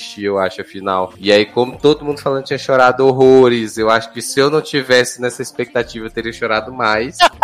né? Então, assim, mas ainda chorei nas partes e tal, porque assim, é muito foda. E é uma coisa assim que. É uma coisa que me pega porque eu sempre penso, penso muito nisso, né? O que vai acontecer quando eu ou quando alguém que eu gosto morrer, né? Assim, o que é que acontece? Qual é o final da gente na história, Uhum. sabe? Assim, e, e eu penso isso sempre não no lado triste, né? Do que, ah, não sei o que, eu vou morrer, vão sentir minha falta, ou vai morrer alguém e eu vou sentir a falta da pessoa e tal. Eu não penso por esse lado, porque eu acho que é o destino, todo mundo vai ter que morrer mesmo e tal. Mas assim, eu sempre tenho essa curiosidade do que acontece, né, lá do outro lado. E aí você vê a série, né, buscando explicações filosóficas e tudo pra pra dar um final do que pode ser que aconteça. Cara, assim, hum, excelente, excelente. Não, eu, eu amei, eu já, já não, não posso esquecer também de falar, né? Que assim, eles souberam equi- equilibrar muito bem os momentos de humor, né? Sim. Com os momentos mais ternos, né? Porque Sim. eles brincam lá com a, com a juíza falando: Ah, eu dissolvi aqui o. O conselho, agora tem um negócio muito bacana, podcast, já ouviu, fa- já ouviu O falar? ano do podcast, né? Né? Chegou Exato. tantos Barrymans depois da humanidade. Maravilhoso. Gente, e quando Shakespeare atravessa a porta? que as últimas 4 mil peças dele não foram tão boas quanto Não as que ele fazia na. Terra. Exato. Ai, Gente, a despedida de Michael e Janet também é maravilhosa. Eu acho que foi a mais emocionante ali, depois do Shid e de Eleanor, foi deles dois. Foi muito bonitinho. Foi, foi muito bonitinho a, a amizade que eles construíram ao longo Uhum. desse, desse tempo e ela dando as, as orientações, né? Eu abri uma conta pra você na Terra, mas não com não com não com pouco dinheiro pra você poder fazer tal coisa, mas nem tanto pra você não se tornar um velho estúpido. É assim, é muito muito legal, sabe? E se Muito for alugar o carro, não paga o seguro. Isso é O golpe. seguro. A despedida da Janet com o Jason foi bonitinha também, que ela falando que não vai sentir falta dele, porque ela vive o passado, presente e futuro, Uhum. vai estar sempre A chegada, né? É, por isso que assim, ela, ela ficou ali, então assim, já meio que até explicou o final dela também ali, né? Sim. Ela faz viver Sim. todos os momentos com eles. Não Isso. precisa estar perto ali. Sim, Agora- eles lembraram até da Mint St. Clair, né, cara? Sim, eu acho que assim, o Zanon falou do, do fim da Eleanor. Eu concordo que em algum, num primeiro momento eu fiquei esperando algo mais. Mas depois eu pensei assim, porra, cara, essa série começou com essa mulher sentindo que ela não pertencia àquele lugar porque ela sabia que ela era ruim. Uhum. E aí ela teve um puta crescimento dela sem descaracterizar, porque em nenhum momento ela virou uma mocinha padrão, né? Ela continuava desbocada e não sei o quê. Mas, tipo, você vê que no final ela virou a líder daquele movimento todo ali, né? Tanto que quando a temporada começa, ela tá no lugar do Michael, não sei o quê, tem aquela história da garota da, da E, tipo, ela pra se sentir pronta, ela primeiro ela precisou ajudar a Mindy, que ela sentiu, ah, ela é uma versão de mim, né? A Tahani vai fazer o teste pra ela, não sei o que. Toda a cena do reencontro delas é muito maravilhosa, né? Tahani maravilhosa, objetificando a Helena. E quando ela, quando ela fala pro Michael que, que conversou com a juíza pra dar a chance dele ser humano, eu falei, cara, que maravilhoso, assim. Eu achei até que o Michael ia, tipo, reencarnar, que eles iam realmente seguir um, um sentido mais religioso, mas eu achei legal que a série deixou tudo em aberto, assim, apesar do discurso do budismo, ela não abraçou nenhuma, né, nenhuma conclusão de, de religião sobre vida após a morte. Tanto que, assim, até a questão da poeira de bondade fica em aberto, assim, a Helena fala, né? O mais interessante é o mistério, o Janet fala. Assim. Então acho que é legal eles terem feito essa coisa de atravessar a porta sem a gente ter certeza absoluta do que acontece depois. Então, mas essa travessar da porta lembra até uma das falas da Eleanor lá da primeira temporada, eu acho. Que Hum. ela fala que ela, tipo, quando ela vivia, ela sempre escutava uma, uma vozinha pra ela fazer uma coisa boa, mas ela ignorava. E aí, então, tipo, ela vira Yeah. uma vozinha no final, né? Pra fazer a, pra ajudar É, faz a sentido. Olha aí. Exato. Série planejada. Não, mas Depois assim- que critiquei, não me lembro.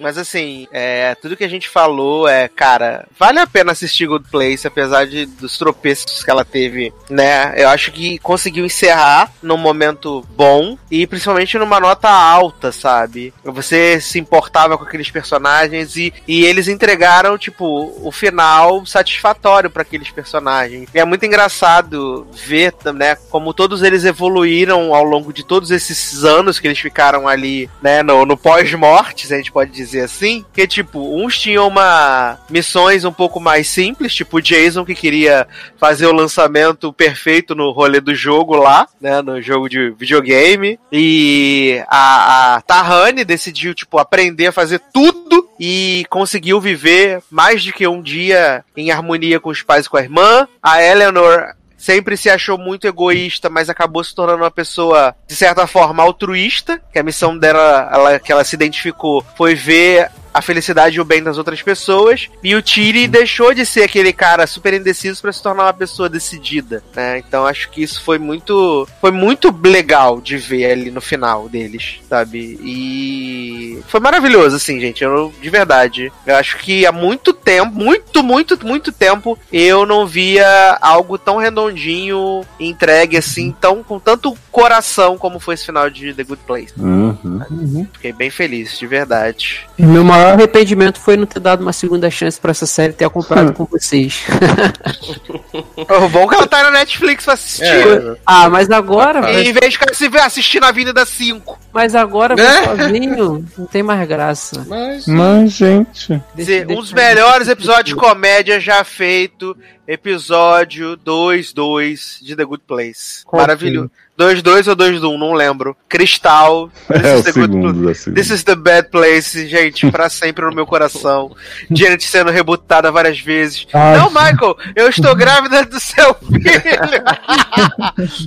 Ai, gente, maravilhoso. Maravilhoso. Amo. É, pra gente encerrar aqui, eu só queria fazer um adendo para as pessoas que me acompanharam nessa jornada ao longo de, dos meses, que terminou a primeira temporada de Emergency e eu assisti ela completa. Eita, viado. Que bacana. E me julgando Assisti- por Avenue 5, olha aí. Assisti tudo E e no final, meninos, tinha uma grande conspiração de que Benny. Você lembra do Benny, o, o Taylor, o repórter? Ah, sim. Ele também era um robô. Tan. E, e, na verdade tinha uma vilã que era uma robô sinistrona, que ela queria os poderes de Pipes. Todo mundo Hum. era robô e não sabia, igual verdade, todos eram 5. atores. E aí, É. todo, e aí, na verdade, já existiam robôs há 15 anos. E esses robôs estavam ficando cada vez mais evoluídos. Achei que E pai- velhos, enferrujados. E Pipes era tipo a evolução desses robôs. E aí apareceu essa vilã sinistrona que queria os poderes de Pipes explodir as coisas, não sei o que, nanã. Aí essa vilã vira uma metamorfa. O quê? Ela consegue mudar de corpo. A robô é metamorfo. É, ela tem aquela nanotecnologia que ela consegue se adequar a qualquer forma que ela quiser. Shapeshifter. Isso. E aí ela quer o poder de Pipes. E aí no final acaba que eles conseguem matar, matar essa robô. E aí Pipes pra poder proteger Joe. Pipes se sacrifica, morre. Tem. Pipes morre. Só que o marido de Joe, né, o ex-marido lá, o homem dos Scrubs, fala assim: Hum. Joe, por que que você não aproveita a carcaça dessa robô shapeshifter e bota a mente de Pipes nela? Aí ela pega o disquinho que tinha a mente de Pipes, bota na robô shapeshifter e ela vira Pipes no final. Tã. Só- E aí, tem o cliff- e aí tem o Cliffhanger, que na Hum. verdade quem controlava essa robô sinistra era o Departamento de Estado dos Estados Unidos. Não acredito. E agora eles vão controlar Pipes e acaba a temporada e provavelmente acabou a série também. No final, tudo é conspiração do governo americano. Sim. Mas que eu falei com o Léo, perder. que eu falei com o Léo quando tava contando pra ele esse plot de- do final de Emergency, é que com esse rolê do da robô da Pipes agora ser shapeshifter, eles resolvem o problema da criança crescer, né? Se fosse ter outras temporadas, né? Que eu acho que não vai ter, com certeza. Ah, a gente eles tava super curioso. ele- eles eu- resolvem o problema da, da criança crescer, né? Porque aí pode dizer que ela, por causa do poder dela de poder trocar de corpo, né? Então eles poderiam fazer isso. Mas saiu o final de Emergency, né? Pipe sobreviveu, mas agora está sendo controlada pelo governo americano. Então, Todo mundo quer saber no 2.1 como é que vai ficar isso. Ansiosos. Uma pena que não vai ter mais Pipes, gente. Triste. Ainda não foi cancelada, mas vai ser, obviamente, né? Nem, Mas- pediram, nem pediram nove episódios adicionais, obviamente vai Mas- ser cancelado. Manifeste tá aí, gente, pra provar que pode Meu ser. Deus, agora nessa bu- busca aí, né? Que Manifest agora virou, virou premonição, né? Não tô assistindo, mas os Ah, é? parece. É, parece que virou premonição. Pelo que eu entendi, eles estão tentando impedir que ah, os passageiros de morrer na ordem que eles morreram quando o avião caiu. Hum, É meio premonição agora, só não tem Ali Larter. KKK, beijo. Uma saudades pena. estátua do pé molhada. Tamo aí querendo saber, né? Quando chegar na Globoplay a gente sabe, a gente descobre.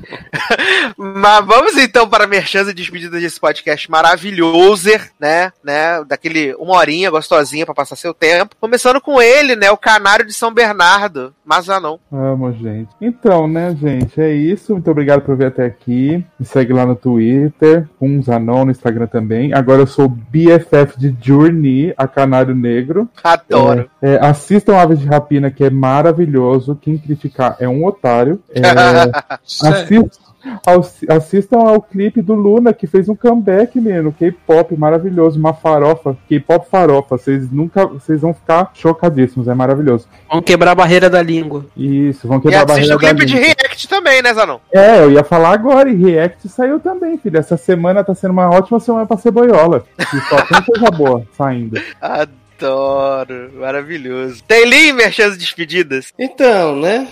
Obrigado aí a todo mundo que escutou a gente, né? Que escutou aí o podcast duplo do Bolão do Oscar, né? A gente tá aqui toda semana comentando aí essas maravilhas. Só que não, né? A gente tá vendo que tem muito menos maravilha. É, mas de resto, nas redes, Taylor Rocha, tanto no Twitter quanto no Instagram. É isso. Adoro. Leozinho, merchan e despedidas? Tá. Menino, quero convidar as pessoas a ouvirem aí o SED, o início de um sonho, deu tudo errado, né? Com o elenco do Logado, repercutindo casos maravilhosos de pegação no ônibus, sex tape com a professora de balé, é, assassinato, né? Falta de cueca causando ereção em público, assassinato em cidade pequena, só coisa boa, só coisa crível, Sim. né? Então escutem lá. E em breve teremos uma edição aí também sobre numerologia e cachoeira, né? Fluxos intensos. Socorro. Oi. Eu tô aguardando o nosso podcast de Servan, só queria dizer isso. Sim, e no Seriadores Podcast Servão Bebê Reborn aí, pra gente poder celebrar Jericó. Como diria Darlan, né? Vamos em Jericó. Vem com Josué lutar em Isso. Jericó. Uhul. Não lembrava a letra. Muito Ai, bom. ai, saudade, bebê Jericó, gente. Pode vir segunda temporada. é... Leandro Chaves, mexeu despedidas. Então, gente, agradecer por ouvirem mais esse programinha safado e gostoso e convidar todo mundo para participar dos nossos grupos no Telegram, arroba sede no ar, arroba seriadores, arroba logado Ney, logado com dois Gs, atentando lá ao CAPTCHA, que pede para você só confirmar que é você mesmo, que não é um bot, e arroba Leandro Chaves D nas redes sociais. Até a próxima. Muito bem, quero aproveitar aqui e convidar você a seguir a gente nas nossas redes sociais, né? Nosso Facebook, nosso Instagrelo. Estamos lá tendo é, updates diários agora também, nosso Twitter, fica de olho lá nessas redes maravilhosas, incríveis, logado com dois Gs. E também para espalhar pros amiguinhos que tem dificuldade de usar feed, essas coisas, que o Logado Cast está no YouTube também agora. Aê! Você entra lá no YouTube, lá você pode ver o nosso canal na. A gente vai atualizar com os, os episódios anteriores, mas por enquanto, a partir do episódio 204, né? Na verdade, era 205, do primeiro dessa temporada, tem todos os episódios lá no nosso canal no YouTube. Aí você pode entrar lá, assinar sininho, várias loucuras, tá? Maravilhoso. Também quero aproveitar aqui e mandar beijos e abraços para todas as pessoas que comentaram nas últimas edições, né? Nas duas edições que fizemos sobre o Oscar, sobre o bolão. Na próxima edição, vamos revelar quem foi o vencedor da viagem para Po- Pira, Piraporinha do Norte, né? Jeg, ida e volta. No próximo episódio vamos revelar quem venceu. Então prepare-se, brace yourselves. E também quero mandar um beijo e abraço para todos os nossos padrinhos e madrinhas. Muito, muito, muito, muito obrigado. Vocês fazem a roda desse programinha girar. É, E dizer para você, se você quiser fazer parte dessa desse grupo de padrinhos, de patrocinadores, de produtores executivos do Logado Cast, é só você entrar lá no padrim.com.br logado ou padrim.com.br barra sads ou no PicPay, né? PicPay lá, logadinho, é... Sede no ar e Erika Small Talk. Você pode contribuir a partir da cotinha menor até a maior e fazer parte dessa grande família feliz, tá bom? Então é isso, meus queridos. Um grande abraço, até a próxima e tchau!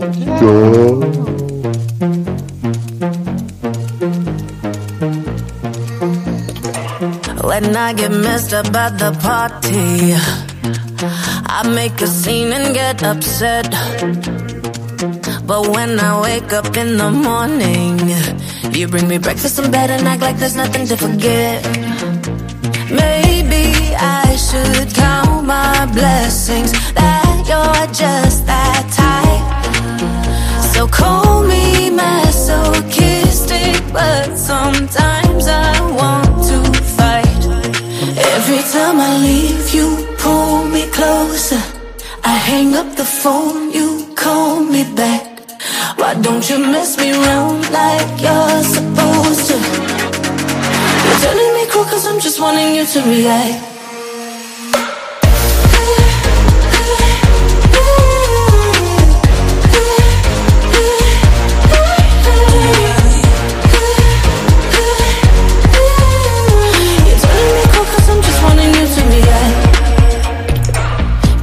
Say jump, you just say how high.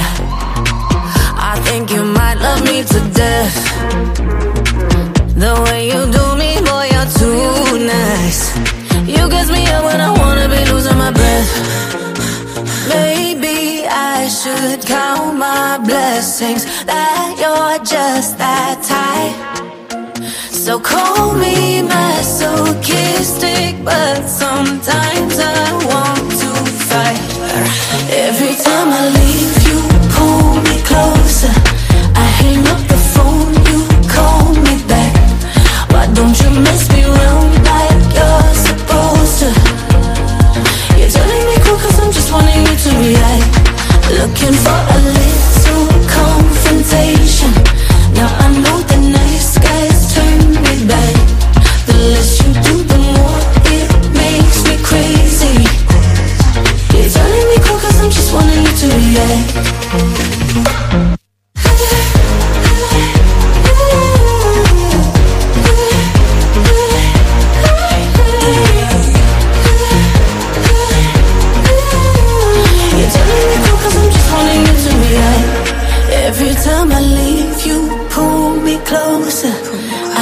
up the phone, you call me back. Why don't you mess me around like you're supposed to? Mess me around. You're turning me cold cause I'm just wanting you to react. Looking for a little confrontation. Now I know the nice guys turn me back. The less you do, the more it makes me crazy. You're turning me cold cause I'm just wanting you to react.